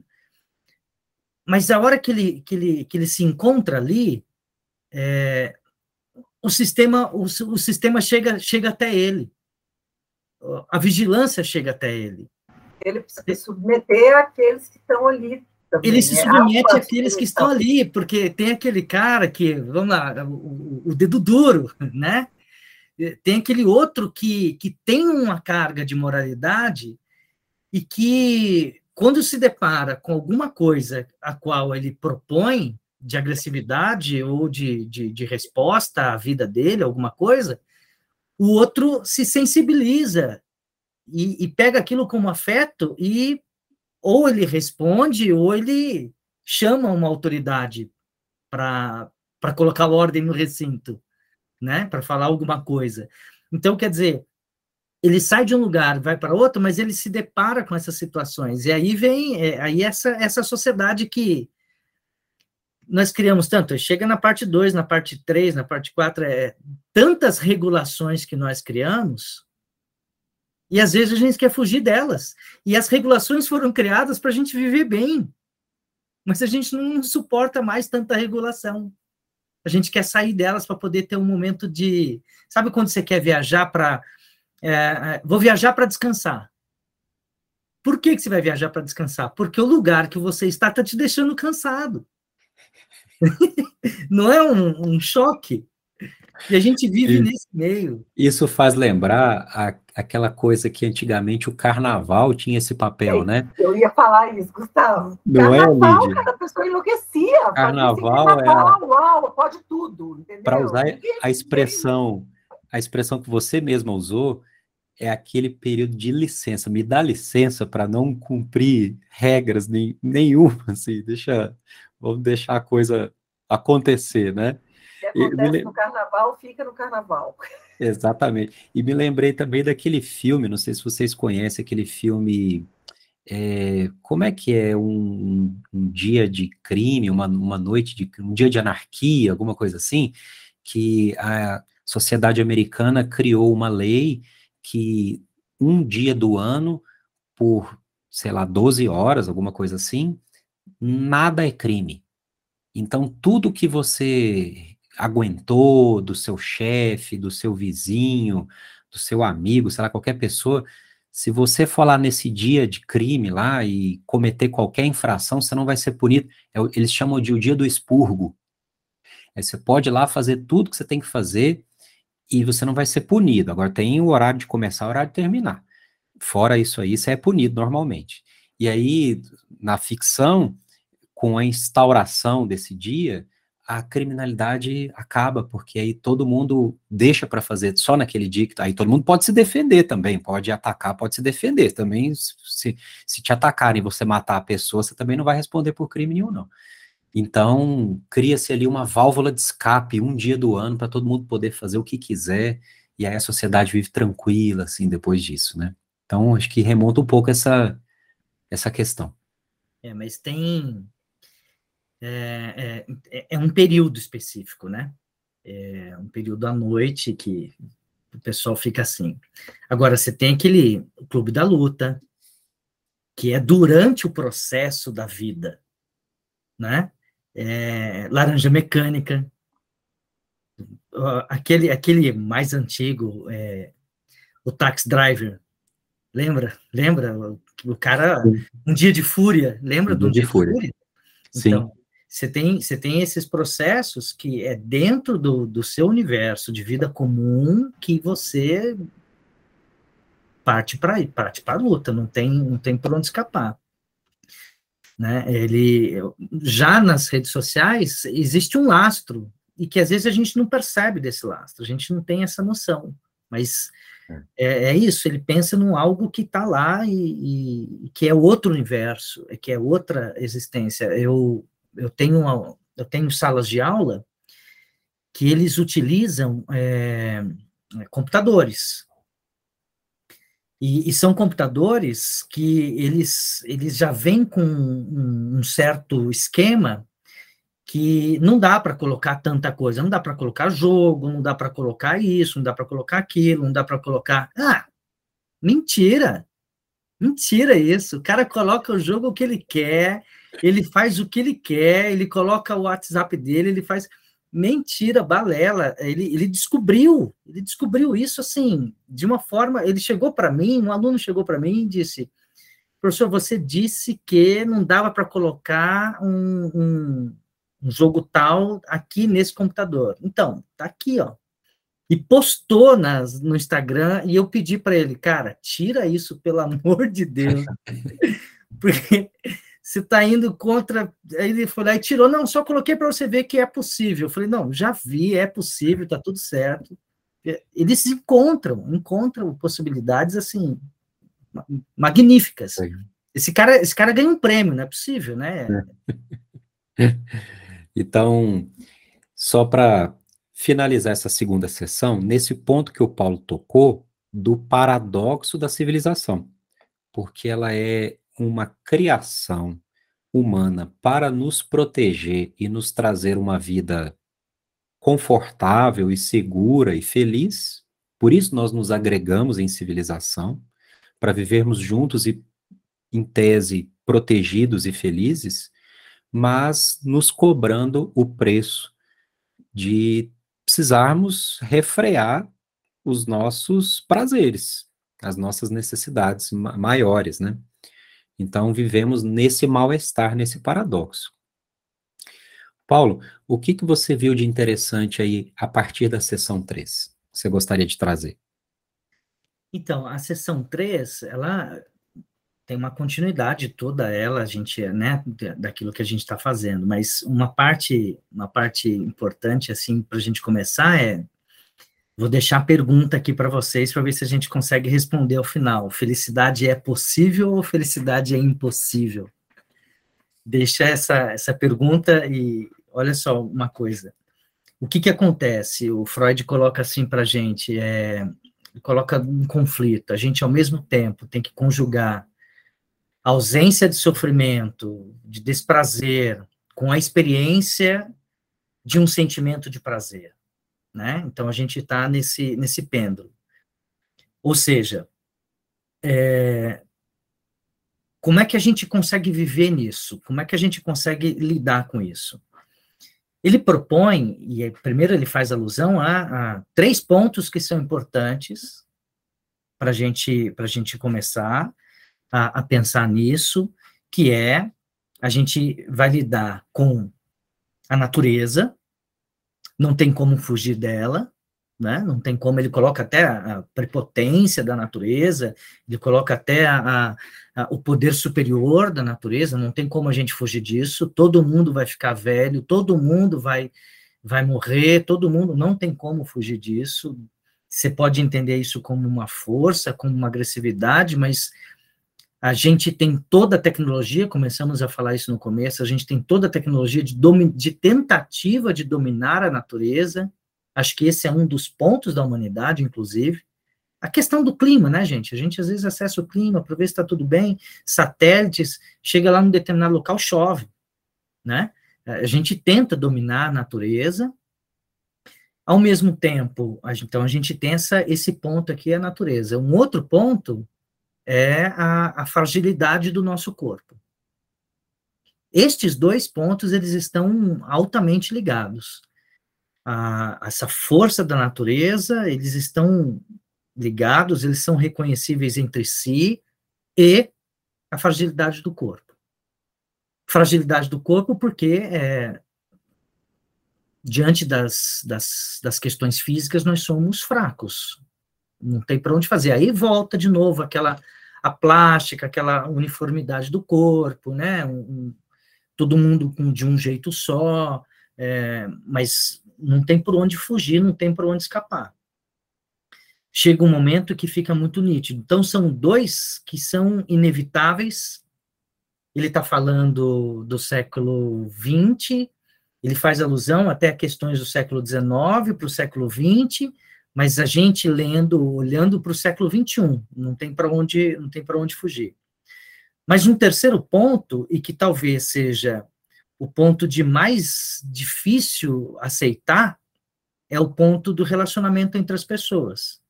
É o ponto da daquilo que a gente havia colocado. É, é a gente cria as normas, a gente cria as coisas e elas são insuficientes para a sobrevivência da sociedade. Insuficiência de normas. É, nós criamos leis e nos rebelamos contra as leis.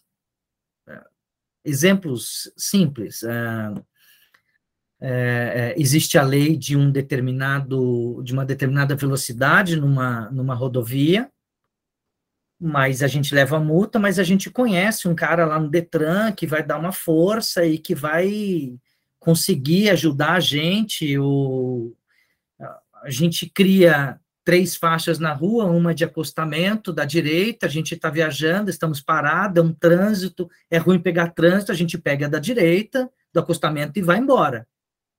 Nós criamos isso e nós lutamos contra isso. Né? A gente não consegue, a gente se esforçou tanto para criar um ambiente onde podemos chamar de civilizado, né? E, e, mas ao mesmo tempo a gente tem a dificuldade de viver nele. Ah, horário de trabalho, horário de trabalho, né? a gente quer dar um jeito. Aí você tem, claro, acho que Freud não conhecia, e se ele tivesse conhecimento, seria mais uma obra dele, o jeitinho brasileiro, né? Talvez é, é uma coisa que os psicanalistas da Europa não, não, não têm noção, claro, hoje tem noção, óbvio, porque tem contato com a gente, mas esse nosso jeitinho brasileiro de bular as regras, e regras que foram criadas por nós, é esse é esse, essa lanterna que o Freud coloca ali na, na sociedade, né? É, tem uma parte que ele diz assim, olha, descobriu-se que o homem se torna neurótico porque não pode suportar a medida de privação que a sociedade lhe impõe. A gente, é, a neurose está aqui, a gente não consegue sair dela porque a sociedade impôs isso, tá? Agora vamos lá. Quem é a sociedade? Somos nós. Criamos isso para conseguir viver. Nós queremos as leis quando elas nos dão prazer. Isso. Mas queremos desafiá-las quando elas nos impedem de ter prazer. Então, quando Exatamente. elas são convenientes, a gente quer que elas sejam seguidas, né? Sabe aquela coisa aqui próximo de casa, é, quem conhece Brasília sabe que Águas Claras é uma cidade que só tem prédios. E aqui todo mundo tem cachorro. E você vê as pessoas descendo e recolhendo as fezes dos cachorros. E aquela pessoa que não recolhe as fezes do cachorro, deixa lá e eventualmente alguém vai pisar. Quando ela pisa nas fezes do cachorro de outra pessoa, ela vai praguejar a pessoa que não recolheu as fezes do cachorro. Então, isso aqui a gente vê direto, assim. Então, quer dizer, as regras existem, mas quando elas me impedem de, de tolhem a minha liberdade de alguma forma, eu não quero segui-las, mas quando elas me beneficiam, eu imploro por elas. Tem um, um, um jargão, assim, que não sei se, se todo mundo conhece, mas é muito claro para mim, talvez isso venha da infância, de ouvir as pessoas falarem sobre isso, tal, é, é, aconteceu determinada coisa, aí você chega nessa autoridade e pergunta, como é que a gente faz agora? Como é que a gente faz? A gente sabe como a gente faz, a gente vai pagar uma multa. Mas essa pergunta, eu quero outra resposta, não é? é não instiga outra resposta. Se eu chego para você e falo, houve algum problema entre nós, aí um problema que vai gerar alguma coisa referente à lei, a uma, a uma norma, uma regra, e você coloca essa frase, e aí, como é que a gente faz agora? Né? A gente sabe da resposta, mas a gente quer uma outra. Fala, Simone. Você me lembrou do meu sogro. Meu sogro ele fala assim: ó, o guarda ajuda o amigo e o amigo ajuda o guarda. É exatamente isso, é isso que o Gustavo falou. Quando mexe com. Quando eu preciso da lei, eu vou na Constituição. Eu vou na Constituição, eu vou no, no, na vara civil, eu vou nas pequenas causas, eu vou quando eu preciso da lei. Mas quando alguma coisa vai contra a, a esse o, o indivíduo, aí ele entra em conflito com a sociedade.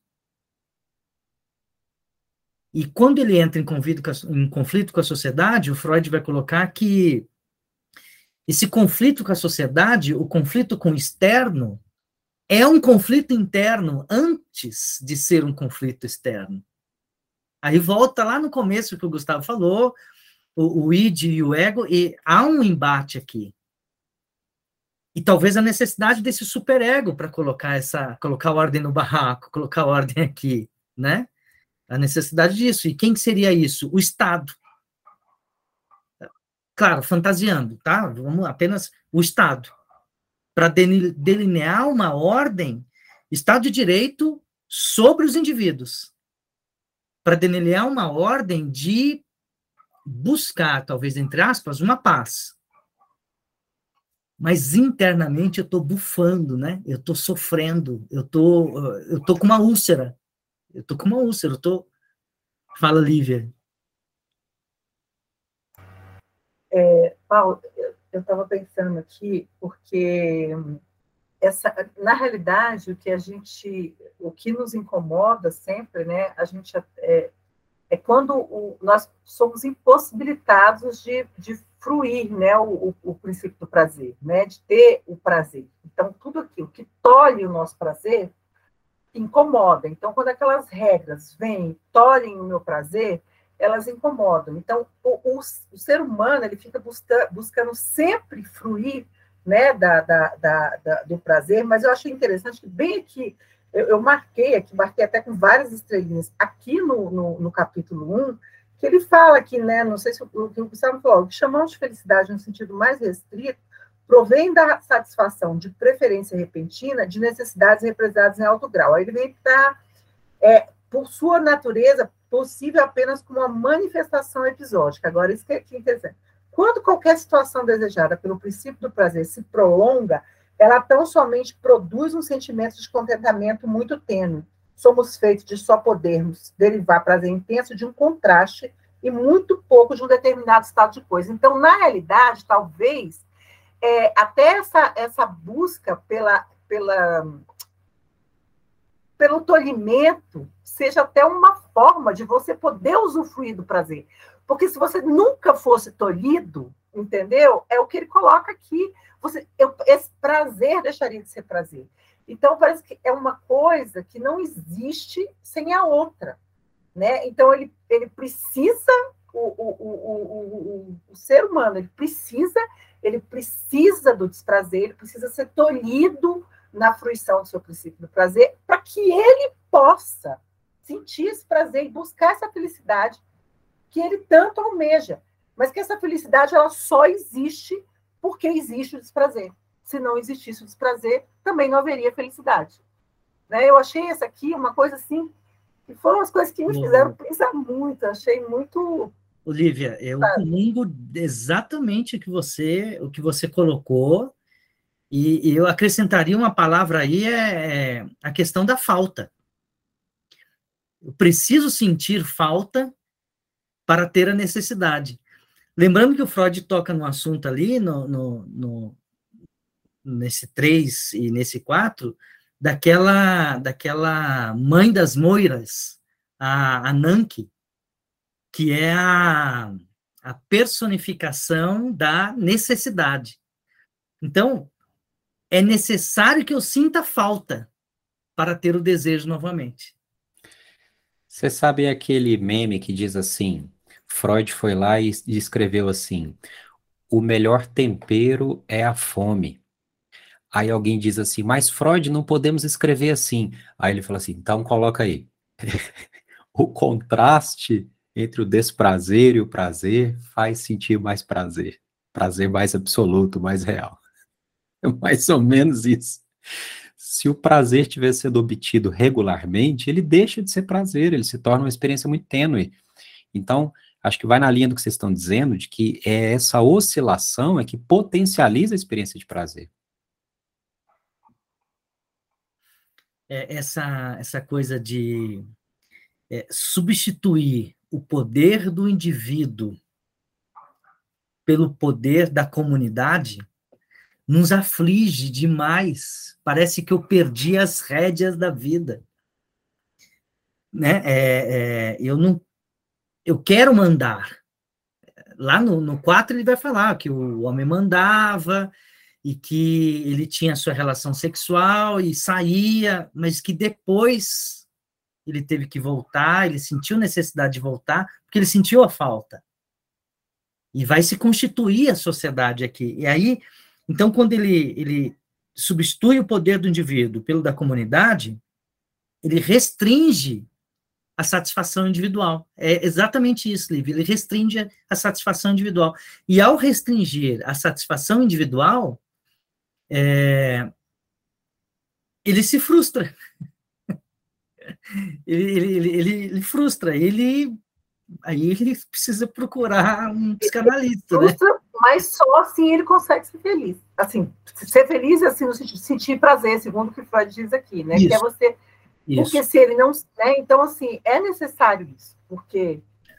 É, é, né, exatamente, ele fala, cara, ele tem que se submeter, ele quer, aqui, segundo é, Freud fala aqui mesmo, né, no, no, no capítulo 4, ele quer ter o prazer sexual, ele quer ter ali.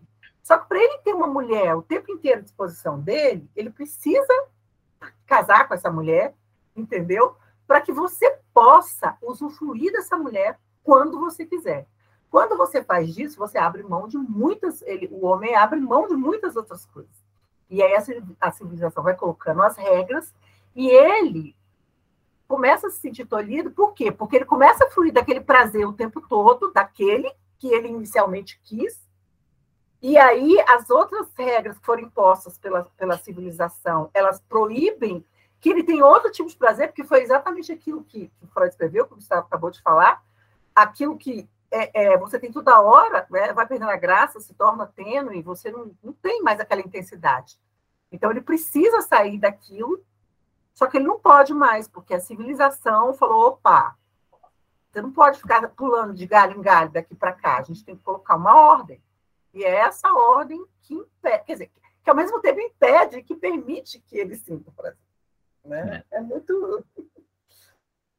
Leni, fala pra gente aí.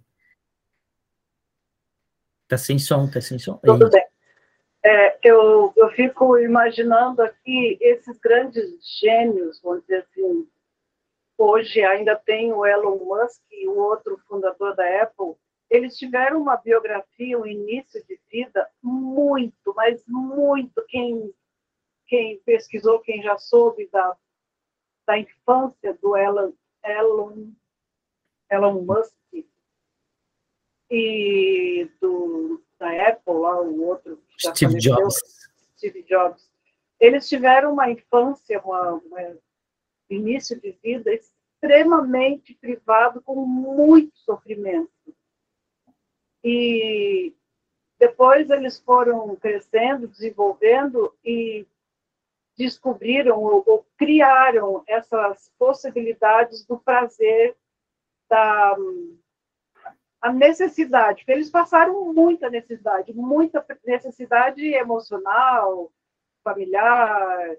Então, eles perceberam que na, eles criaram a necessidade, eles despertaram a necessidade das pessoas e inventaram a solução para desfrutar dessa, dessa eles descobriram que se você cria uma necessidade na pessoa e você tem a solução, você é milionário. Então, o que, que eles fazem? O que, que grandes inventores fazem?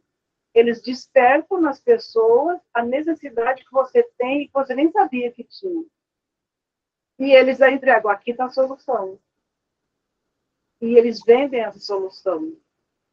E então, é, eu acho muito interessante esses grandes gênios, que eles já perceberam isso, a grande privação na infância, a grande necessidade que eles tinham, mas eles já tinham, a, eles já criaram a solução, é. só que eles foram publicar, eles foram divulgar essa solução depois, passando da adolescência. Então, Hoje, os grandes investidores, os grandes gênios, os grandes milionários, eles provêm em respostas para grandes necessidades que as pessoas têm. E algumas necessidades que você nem sabia que tinham. É, a economia libidinal deles é toda canalizada para essa criação, né? É, é então, dá para ver tem uma questão estética aí no meio, né? E a necessidade que, que eles passaram na infância, que todos nós passamos na infância. E depois disso eles conseguiram canalizar a solução para essas necessidades, só que eles venderam essa solução. É. é muito interessante analisar esses grandes gênios. É. Na realidade, eles passaram por toda essa necessidade e com já a resposta pronta. É, Leni, eu acho que interessante é que esse tipo de coisa ele cria a ilusão de que a pessoa ela tem o controle, que ela pode obter, é, cria uma ilusão, que ela pode obter um prazer, segundo isso que você colocou aí, até com as redes sociais, que aquilo ali ela tem controle sobre aquilo. Então eu acesso quando eu quero, eu vejo o que eu quero, é, eu faço o que eu quero. Então assim parece que você tem um, é uma ilusão de controle, né? É uma ilusão de controle. Parece que é assim, olha, eu posso obter prazer a hora que eu quiser, entendeu? Eu posso obter prazer a hora que eu quiser. E eu acho que é por isso que, que se vende tanto, talvez, assim, né? Porque a pessoa Exato. tem essa ilusão. A ilusão é da felicidade, né? É, esse, esse, ressuscitando aí de novo um pouquinho do Foucault, é esse vigiar e punir, né? É, eu acho que não ninguém está vendo, mas eu sei que alguém está uhum. vendo e tem uma punição, mesmo que internamente. Esse, esse uhum. item 3, ele, ele dá para a gente discutir, assim, muita coisa, né, gente? Muita coisa. Uhum. Eu, posso puxar um pouquinho lado do 4? Queria tocar no assunto uhum. do 4, porque a gente já está no... Não sei como é que está o nosso uhum. tempo. Posso... Tá tá é, o 4 tem uma, tem uma questão em que ele coloca...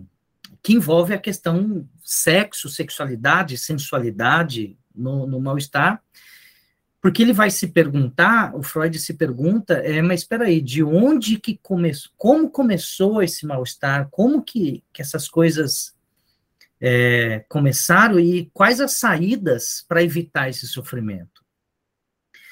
É, e aí, a certa altura, no começo, é que ele coloca que o, o, o, aqueles primitivos que foram descobertos, que foram vistos, né, não a palavra descoberto, mas que foram encontrados, eu me lembro quando eu li essa parte, eu lembrei de um autor chamado Michel de Montaigne, quando ele fala do, dos ensaios, né? Eu lembrei do Michel de Montaigne nos ensaios, na parte que ele fala dos canibais, por conta do encontro que teve, e o Michel de Montaigne ele faz a pergunta: quem é o bárbaro? É o, o homem civilizado europeu do século XVI, XVII, ou é um índio que vivia na mata, na floresta e, que conservava essa floresta? Quem é o civilizado? O índio come gente, o canibal, por isso o capítulo né, dos canibais, por conta de uma questão cultural, não por, por matar a fome. Já no século XVI e XVII, o homem destrói a si mesmo por prazer, Aquele sentimento oceânico que a gente conversou, aqui no século XVI e século XVII, é norma, é regra, é, é dominação, né? E aí, então, Freud vai nesses povos primitivos, ele vai falar, olha, é, há um erotismo genital, sensual, sexual, genital, que é responsável por direcionar o homem primitivo a buscar as relações afetivas. Relações afetivas no sentido de ser mais duradouras, porque como os animais, os animais ele tinha suas relações sexuais quando a fêmea tinha o seu momento do cio, passava um tempo, ele tinha suas relações sexuais, depois cada um para um lado e então o homem passou a, a, a buscar esse relacionamento, esse companheirismo, esse esse é, possibilidade de felicidade, é, e aí o Freud vai dizer que é nesse momento em que nessa possibilidade que surge o amor, mas surge os riscos do amor. É, não sei quanto a vocês, eu tenho uma companheira que nós estamos há 25 anos juntos e nós temos os nossos uhum. Os nossos percalços, né? As nossas, as nossas situações de que é um risco, é, é, há uma renúncia. E quando não há uma renúncia, há uma discussão. E aí ele coloca, então, o amor como forma sublime também tem risco e também é perigoso. Né? A Melanie Klein vai trazer uma contribuição interessante a respeito disso, que é o que nos sustenta nesses momentos de dificuldade. Uh, quando nós temos um psiquismo maduro, nós integramos o objeto, saindo da posição esquizoparanoide para a posição depressiva. E a integração desse objeto implica em vê-lo para além desses fragmentos esquizoparanoides de ruim e bom. Algo em nós precisa se sustentar nesse momento ruim, porque a gente sabe que a vida é como você colocou, Paulo feita de momentos bons e de momentos ruins, né? Mas se você lida com um companheiro, uma companheira que ou você próprio, né, é, que tem algo, algo psíquico mal construído, não sei se essa é a melhor expressão, mal, mal construído, mas que não atingiu essa posição depressiva de integralidade do objeto, nos momentos de crise, você regride essa posição esquizoparanoide e ataca esse companheiro, né? E leva aquele processo que a gente falou antes de introjeção do bom, extrojeção do ruim e separação do objeto, né? Aquele processo que o bebê faz com a mãe, quando ele não vê a mãe como um objeto total, mas como um seio bom, um seio mal, né? Odeia o seio mal e ama o seio bom, mas eles são uma pessoa só, né? Então, a maturidade no relacionamento tem a ver com a evolução psíquica que a gente conseguiu atingir, ultrapassando essa fase esquizoparanoide mais primitiva para uma fase secundária, que seria uma posição depressiva. Isso que você colocou me faz pensar. É, quanto mais a gente utiliza o pronome possessivo nas relações humanas, maior é a dor é, maior é a convivência com o luto. Porque quanto mais eu defino meu filho, minha esposa, meu carro, quando eu, eu, eu, eu dou um peso nesse pronome possessivo, a perda ela, ela, ela vai te levar a, a posições que você vai permitir essa agressividade é, aparente, aparente socialmente inclusive, porque não vai ter controle. É, eu, eu, eu acho, Paulo, que aqui nesse trecho aqui, que diz que mais ou menos é, é, essas pessoas se tornam independentes da que é a essência de seu objeto, deslocando o que mais valorizam do ser amado para o amar.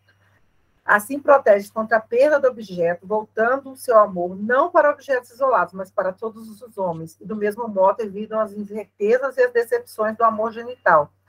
É, aí vem, né, falando da, da finalidade inibida, é, é, exatamente isso. Você cria um desapego, né, você cria é, é um, você, um, um, desapego àquele objeto e você, e você cria um apego a uma coisa que, que, que não é muito concreta, né, porque, tipo assim, ela, ela pode ser fluida, ela pode estar aqui ou ela pode estar ali, assim, é o que eu vejo, né, ela pode estar então, se não tem você, Paulo, ah, serve a Eleni, serve a Manuela, entendeu? Mas, ao mesmo tempo que se eu digo assim, ah, mas só serve a Simone. Então, Nossa Senhora, se não tiver Simone, eu morro.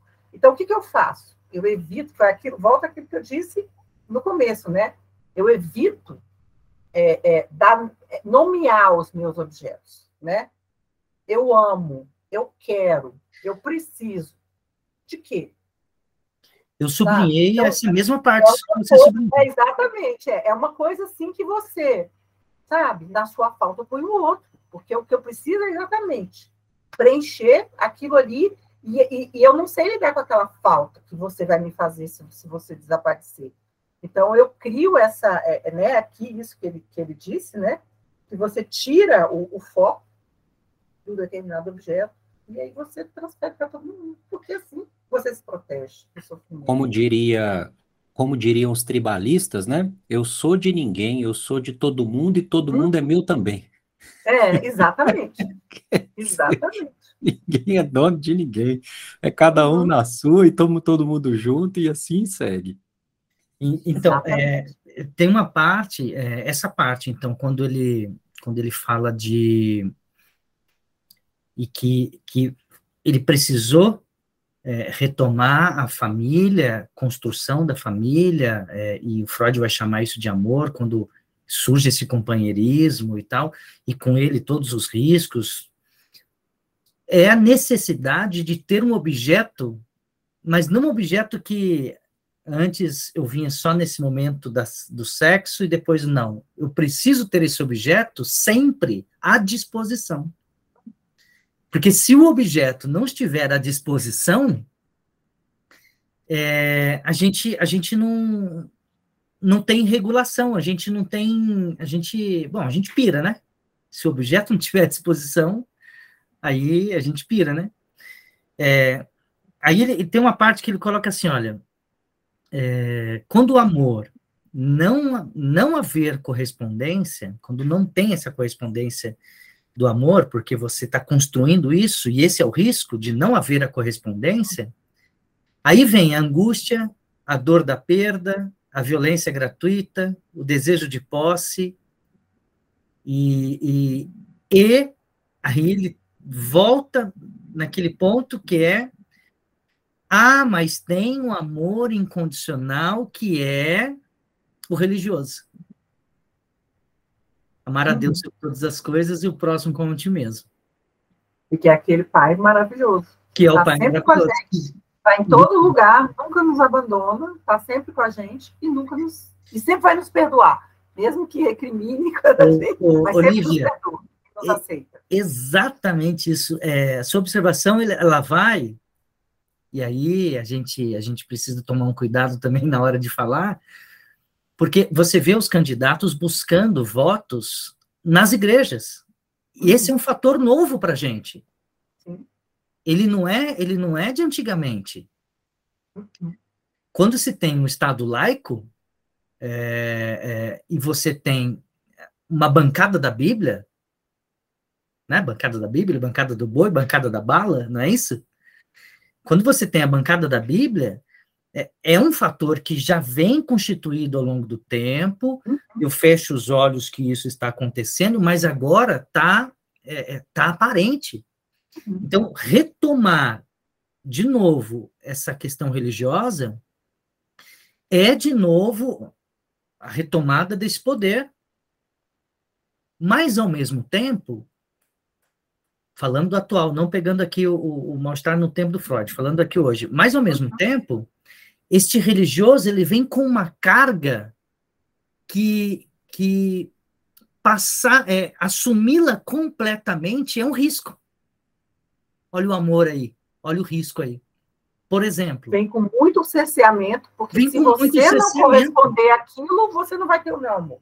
E, então, e se você for? precisa sentir ser cerceado para que você obtenha aquele amor e para que você consiga preencher aquele vazio, aquela coisa. Só te preencho se você me permitir te cercear, né?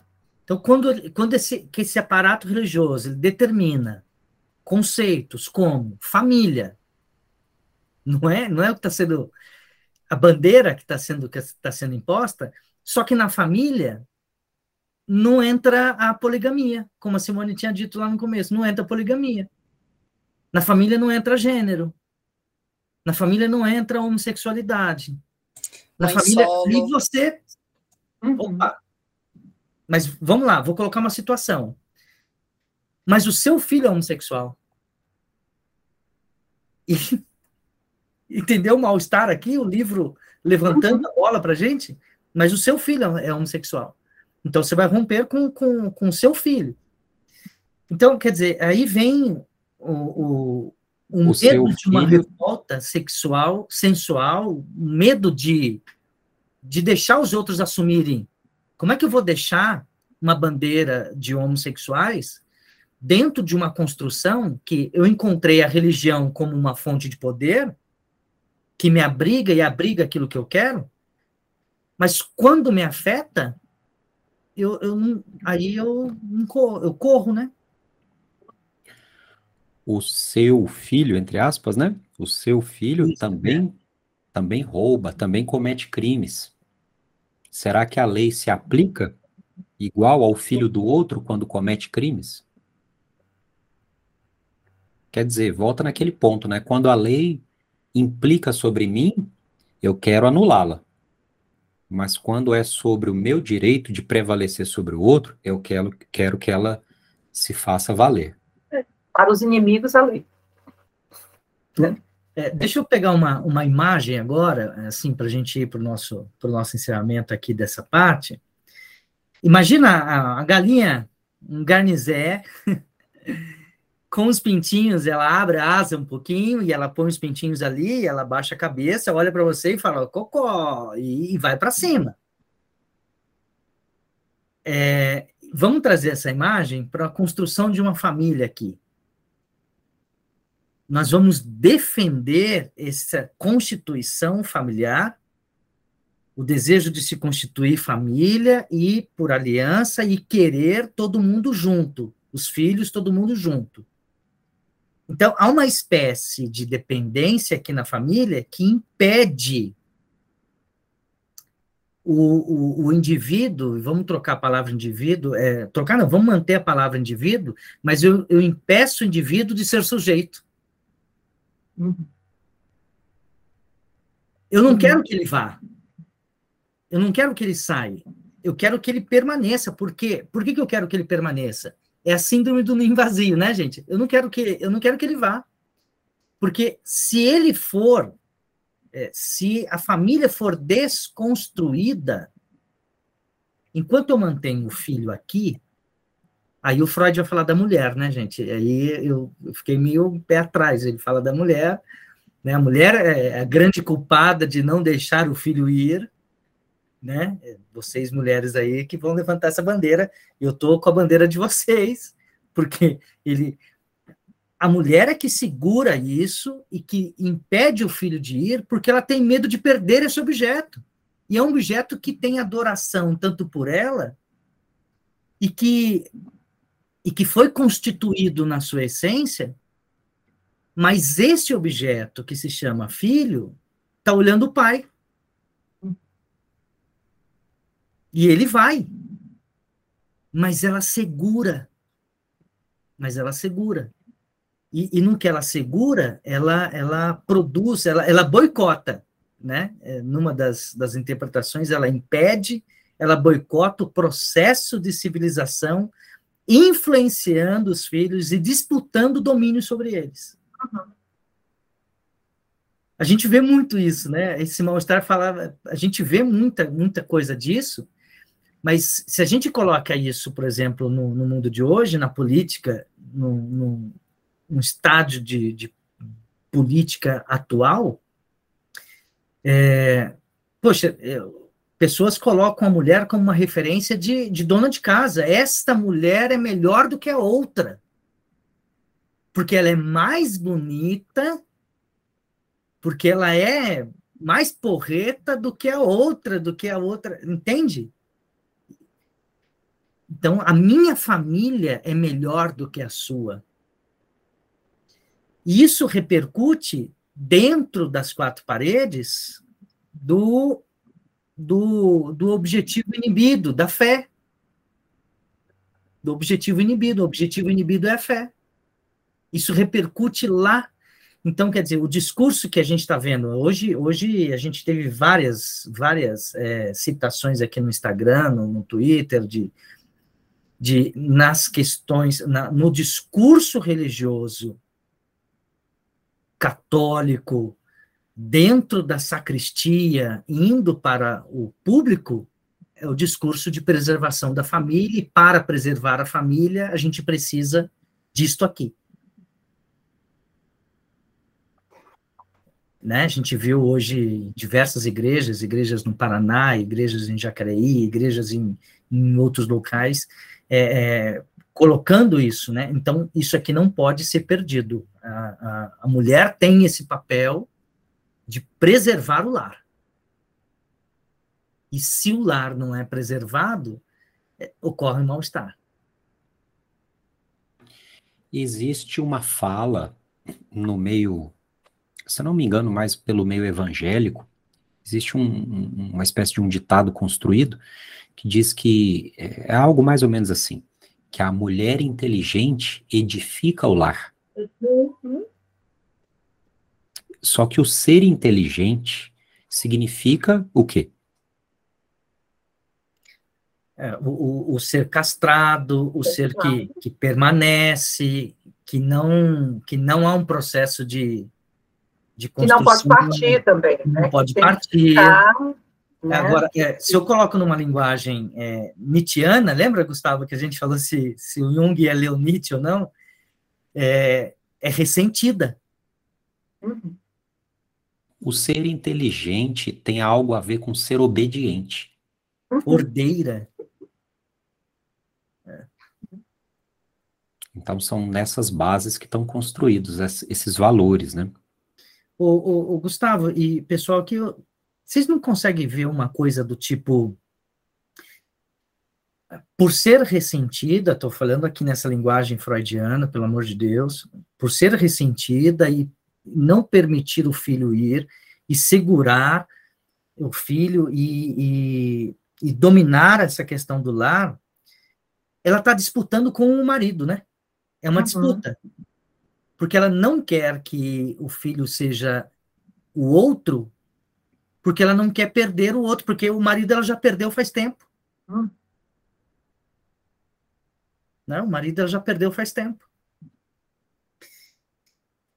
Aí, vamos lá. É, quer dizer que o controle dos, dos, nossos, dos nossos impulsos, né, que nessa tradução aqui vai colocar, eu estou lendo a tradução do, do, da Companhia das Letras, que nessa tradução vai colocar os, os instintos, né, o controle dos, dos instintos sexuais, dos impulsos sexuais, é, oferece outras formas de satisfação. Quer dizer, se eu me controlar, eu encontro satisfação na fé, eu encontro uma satisfação na comunidade que me é igual na comunidade uhum. que me é igual, que me fala a mesma, que fala a mesma língua, eu encontro satisfação aí. Quer dizer, é, eu encontro na própria cultura a satisfação. Mas que cultura é essa, o Freud pergunta? A cultura deste, deste cercado. Uhum.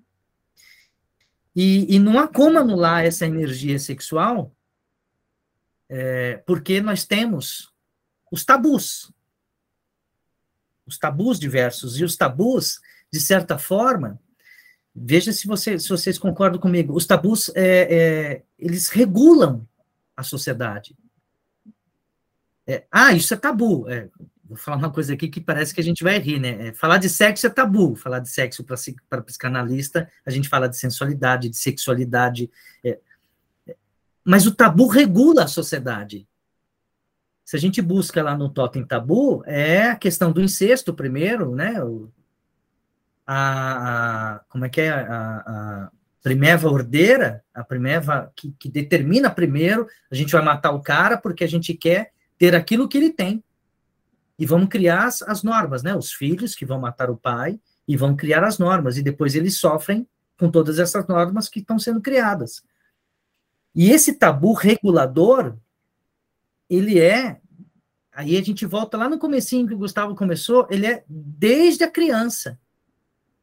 Porque desde a criança nós vamos fazer a castração. Sabe aquele tio chato que chega na festa da criança de sete anos? Cadê o piruzinho? É, piruzinho, uhum. é machinho, o machinho. Sabe aquela. Já viram uhum. isso? Uhum. Né? É perereca, cadê perereca? É, já começa um processo de castração. Ah, ela não tem peru. Já começa um processo de castração, quer dizer, o tabu está regulando a norma social, não daquela família, mas da sociedade. A castração da sexualidade, ela é justamente é, feita por medo desta sociedade ter uma revolta lá na frente, uma revolta sexual. O queimar os, os sutiãs, o queimar os sutiãs, o ato de queimar o sutiã e de gritar pela liberdade, causou uma revolução na família tão grande que essa comunidade se fechou. E esta comunidade que se fechou no momento que queimou seu sutiã é a sociedade que está aqui agora votando, que não quer a bandeira colorida, que não quer.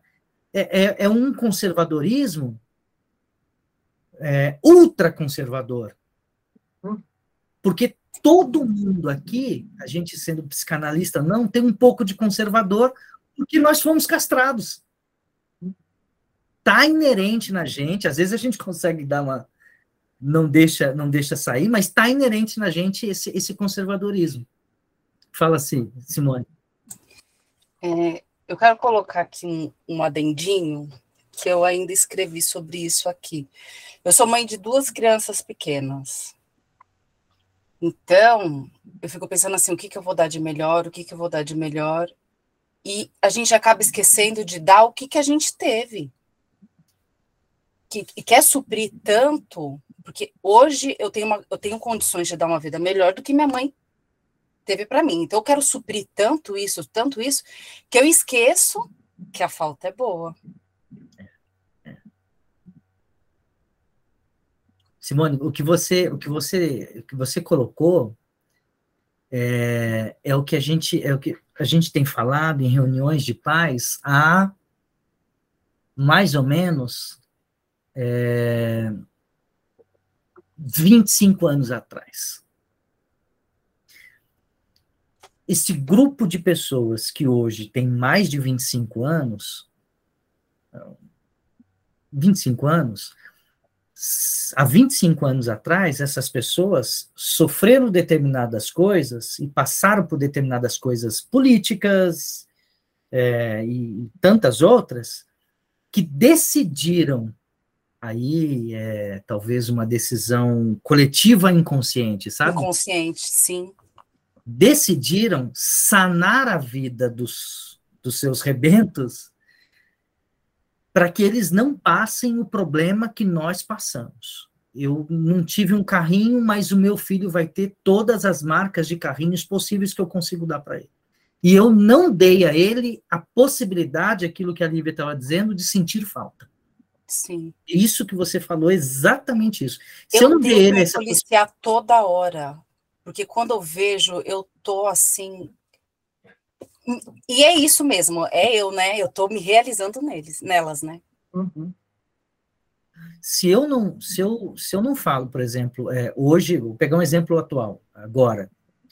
Hoje um pai é, entrou em contato comigo, eu sou diretor de escola, tá? Só para um pai entrou em contato comigo dizendo que a filha é, é, vai faltar na sexta-feira porque eles vão fazer uma viagem, tem uma prova na sexta-feira e que a gente teria que resolver eu escrevi para ele: Deixa a Júlia vir conversar comigo. Eu vou resolver com ela.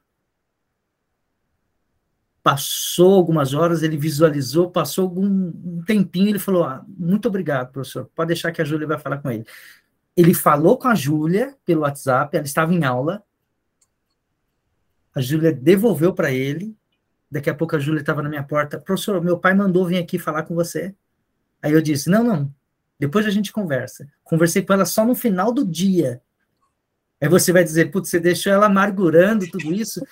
Mas se ela, não pai, sentir, né? se, ela, se ela não sentir falta, e se ele não sentir falta, a gente não constrói lá na frente cidadão crítico, cidadão é, que, que, que levanta e que vai fazer. Essa coisa da autonomia, a gente não constrói.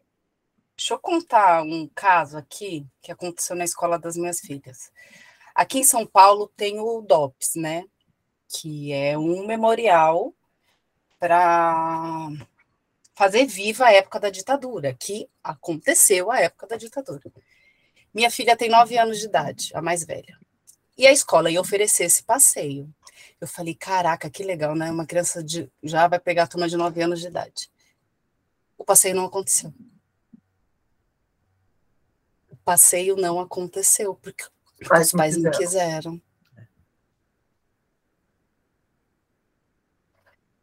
É, é assim mesmo, é assim mesmo.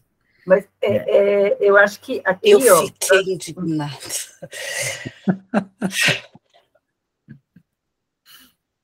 eu acho que isso aqui tem um pouco a ver com essa parte aqui que ele fala, né, da, da...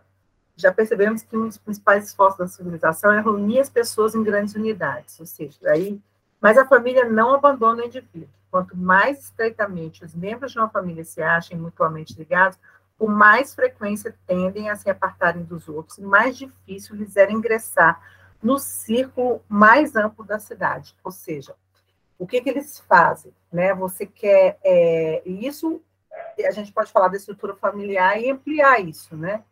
Ou seja, as pessoas se fecham ali, elas, o mundo exterior é, não, não interessa, por isso nós não, não precisamos participar. Por isso que essa dificuldade em ouvir o outro, né? Porque hoje nós somos, é, eu, eu faço aqui minha meia culpa, tem muito, assim, nós estudamos psicologia, mas não é isso não, não é de ouvir assim, mas, por exemplo, principalmente essa parte da política, assim, eu tenho que me conter muito, porque é muito difícil você ouvir os argumentos das outras pessoas. E, e, e, assim, porque você realmente, e você quer se fechar, sua tendência é se fechar naquela panela que pensa igual a você e que fica igual a você, porque aquilo te dá conforto, aquilo te dá segurança. E eu quero achar que o que está lá fora não existe. Ou se existe, me ofende. Ou se existe, me, é, me ameaça. Bingo. Então, assim, por isso que a, a, a, a família se fecha. Eu não quero. Por quê? Se ela for visitar ali, se ela for conhecer uma favela, se ela for conhecer um monumento do, do Bob, aquela maldade vai entrar dentro da família, sabe? Aquela coisa agressiva vai entrar na minha família. Então a gente tem que se fechar e não permitir que nada entre ali. A gente tem essa ilusão de que a gente se fechando, entendeu? Em, em grupos. E ao contrário, né? É exatamente o contrário. Eu acho que vem muito essa daí, essa nossa dificuldade em ouvir, né? Em, em aceitar as opiniões que são divergentes. As pessoas não quero te ouvir. Você não pensa igual a mim? Também não quero falar com você. Eu não, Daí, eu não me sinto confortável. Né? O trabalho que isso dá, né? o trabalho psíquico que isso cobra é muito alto. Uhum. Entretanto, é, eu tive a oportunidade de conversar com algumas pessoas que optaram por se recolher na bolha, na bolha de quem pensa igual. Mas se a gente parar para pensar, é uma escolha narcísica muito perigosa porque o mundo é feito de diferenças. E na medida em que a gente se afasta dessas parcelas do mundo que não atendem às nossas necessidades narcísicas, né, que a gente tem que ouvir, a gente tem que despender tempo, às vezes ouvir alguns absurdos e gastar energia psíquica nesse processo, né, de dialogar, de ouvir, às vezes de tolerar o intolerável. Mas se a gente não não segue esse caminho árduo e custoso, a gente entra no risco de se fechar numa bolha narcísica muito perigosa. E aí nós voltamos naquela questão dos, das vias do sofrimento, né? Corpo, mundo externo, relacionamento com as pessoas. O Freud vai falar que uma das possibilidades é o isolamento completo. Uhum. Ele fala até da felicidade na quietude, né? Que é algo assim de você abandonar o mundo. Uhum. Você abandonar o mundo e e, e parar de se relacionar com as pessoas. Mas até que ponto isso também te sustenta no mundo, né? É, lembra do que ele falou do literato lá no início? Não podemos pular para fora desse mundo. Esse mundo está aí, ele continua existindo, queira que a gente queira vê-lo ou não, ele continua exercendo o seu efeito sobre nós. Querendo ouvir essas coisas ou não ouvir essas coisas uhum. e pessoas, né? Então cobra. O mundo de hoje nos cobra um preço psíquico alto para convivermos. O, o, Gustavo, duas, duas grandes, não citando as feridas narcísicas que o Freud que o Freud fala, mas trazendo isso para perto de nós, quando a gente se fecha nessa bolha narcísica, a, a ferida narcísica vai ser muito muito dolorosa sem, sem a gente perceber. É, essa é uma, uma, uma dor. Uma outra é, é quando a gente também se propõe a quietude, é, a gente tem a sensação que estamos quietos, é como o Heráclito afirma que há um devir dentro de nós, aqui dentro vai estar tá, é, em movimento, e esse movimento é um movimento de sofrimento. Essa quietude, então, a felicidade talvez estaria na quietude, por quê? Porque eu não vou me manifestar ao externo para não criar é, é, conflitos, mas dentro está sendo destruído. Tem uma imagem legal da gente tornar isso bastante didático, que é uma imagem do Karl Popper. O Popper, se você digitar no Google Imagens, ele tem e digitar paradoxo da tolerância. Então ele cita sobre é, como é que a gente lida na sociedade com o intolerante. Como é que eu lido com um cara que é intolerante? o Popper propõe é, é, se eu permitir que o intolerante é, cresça, se o tolerante permite o intolerante, o intolerante cresce e destrói o intolerante, e destrói o tolerante, né? Parece é um paradoxo. Então, como que isso vai, é, como é que a gente sai desse paradoxo? Então, o Popper propõe leis, propõe regulamentação, propõe uma série de coisas, fala do processo de violência, mas o, o processo de violência, você se tornou intolerante. Mas você a gente falou... pratica um processo de violência interna. Essa violência interna que você falou é aquilo que o Freud falou no início do texto, quando ele diz que tem muito do mundo externo dentro de nós. E quando a gente rompe com o mundo externo, a gente rompe com uma parte de nós também. A gente se fragmenta quando a gente se fragmenta do mundo. Então, tem uma parcela dentro de nós que também se perde nesse processo. Então, é uma medida paliativa. Ela é não transforma. Até naquele, naquele texto que você sugeriu, né, é, é aqui do mal-estar na política, é, aí do que Lacan fala, né, nós somos feitos a partir da, da nos constituímos a partir da palavra do outro. Então, assim, porque nós não somos é, é, nós, no, no, princípio, nós não éramos nada, e fomos sendo construídos a partir do olhar, do, da palavra, né, do outro. E aí, da, e, e aí o que, que acontece? Se você se aparta do outro, entendeu? Na realidade, você não consegue se apartar. Você pode se apartar fisicamente, mas porque o outro existe dentro de você, o outro te constitui, né? Então, assim, é aquilo que você falou, né? O sofrimento fica e você, na realidade, você tem um apartamento que é físico, mas na realidade você não consegue se apartar do outro, porque você é constituído a partir daquela visão ali, né? E eu, eu acho muito interessante também essa, essa aqui, assim. É um processo é... que se, uhum. tem características de alienação. Uhum. Esse apartamento é uma forma de alienação gente, só para pegar a última frasezinha aqui para encerrar, é, e, que, e que pode ter uma, uma conotação diferente, que é o Freud coloca a Europa como um padrão social. Claro, ele está falando, de, ele tá falando da Europa, ele está né, nesse centro na década de 30, é, 29, 30, então ele está vendo essa crise dos Estados Unidos e é, é fruto da Primeira Guerra Mundial, fruto da ascensão do fascismo na Itália e, e fruto do, do, do quebra da Bolsa de Nova York. Isso chegando na Europa com uma força imensa. É, bom, pega essas coisas e soma as coisas de colocar os judeus na Berlinda, que já vem desde muito tempo, né? Desde quando Freud interpretação dos sonhos e muito antes isso sempre sempre aconteceu.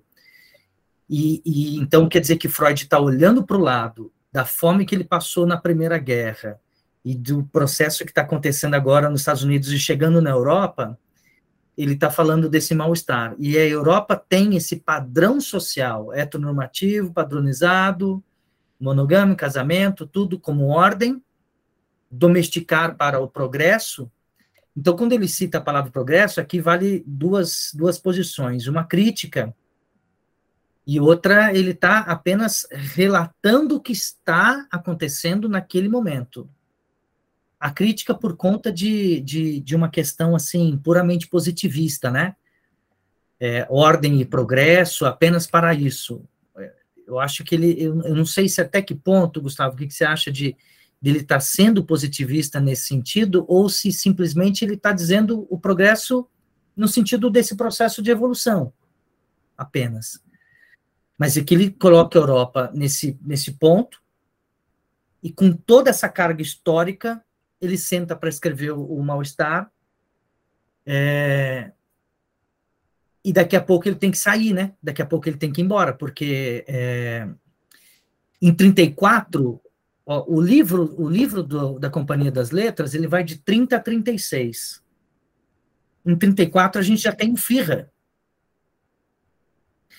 Em 35 a gente já tem as leis de Nuremberg. Ele tem que sair imediatamente. Então é um, é um texto que ele está colocando que ele está dizendo assim, em outras palavras, palavras minhas,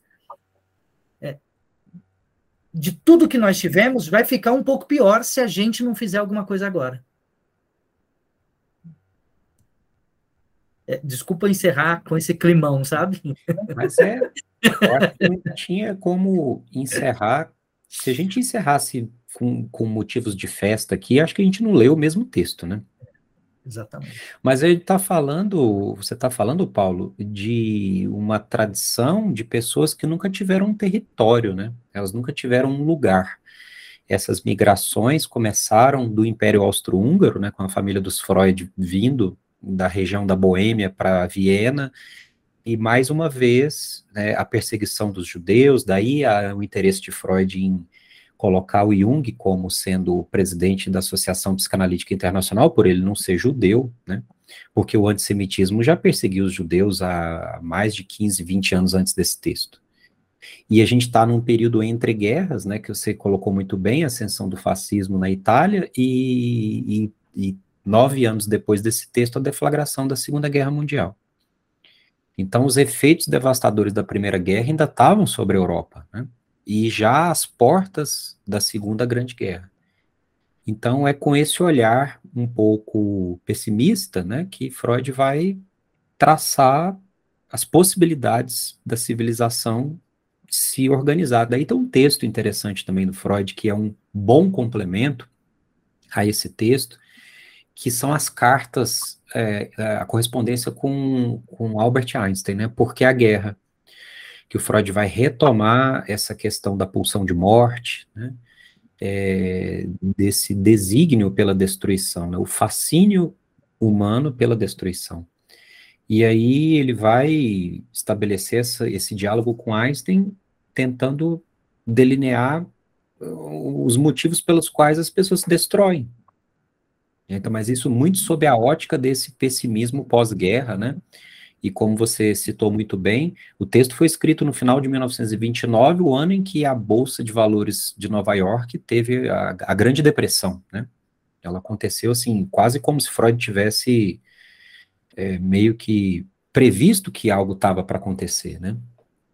Então é um momento crítico, um momento crítico da Europa, e acho que ele faz o recorte desse momento muito difícil no texto. Por isso o texto assume esse tom assim tão pessimista, né, assim, de uma certa forma, cético em relação aos futuros da civilização. Gente, Paulo, alguma outra consideração?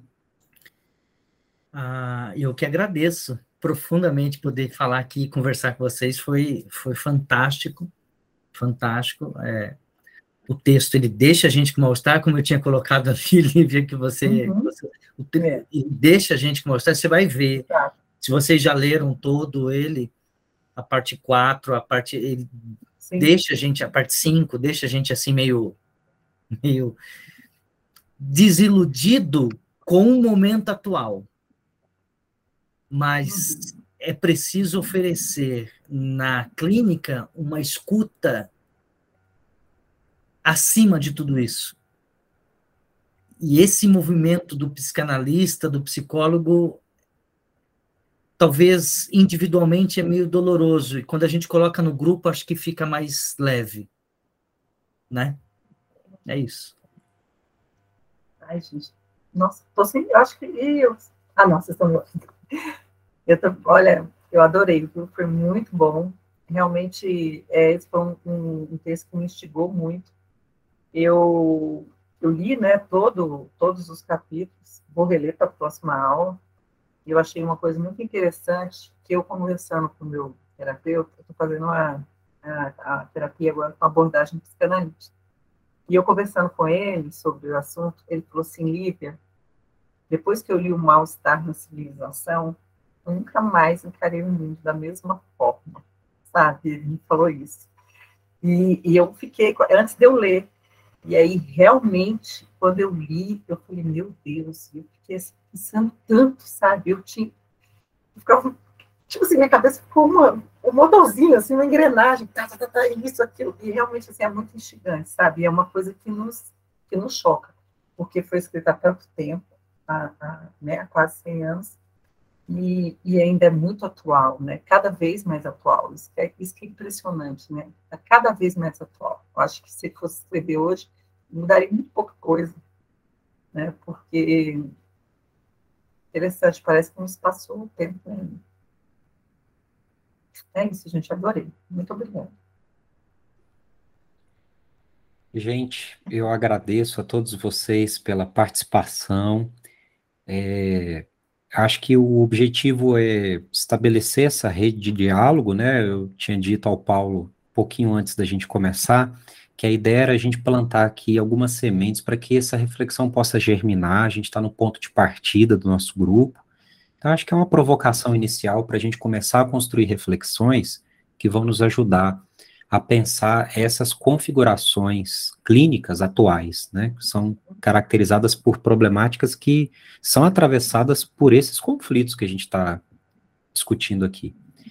Então, agradeço a todos vocês, agradeço especial ao Paulo, que aceitou o convite de debater esse texto com vocês, comigo, é, até para a gente ter essa participação do Paulo como uma interlocução importante também dentro do grupo, e, e, isso torna o grupo mais dinâmico, né, a gente poder alternar as falas e as reflexões, então traz outros olhares, traz outros saberes, outro, outras vivências, e a gente poder circular essa fala um pouco melhor, essa é a ideia do grupo, né, então agradeço em especial ao Paulo por ter aceitado o convite, muito obrigado, esse convite de falar, e vocês também, sempre que vocês se sentirem à vontade, é, fiquem sempre assim, é, com portas abertas para vocês também se posicionarem quando vocês sentirem a, o desejo de falar, né?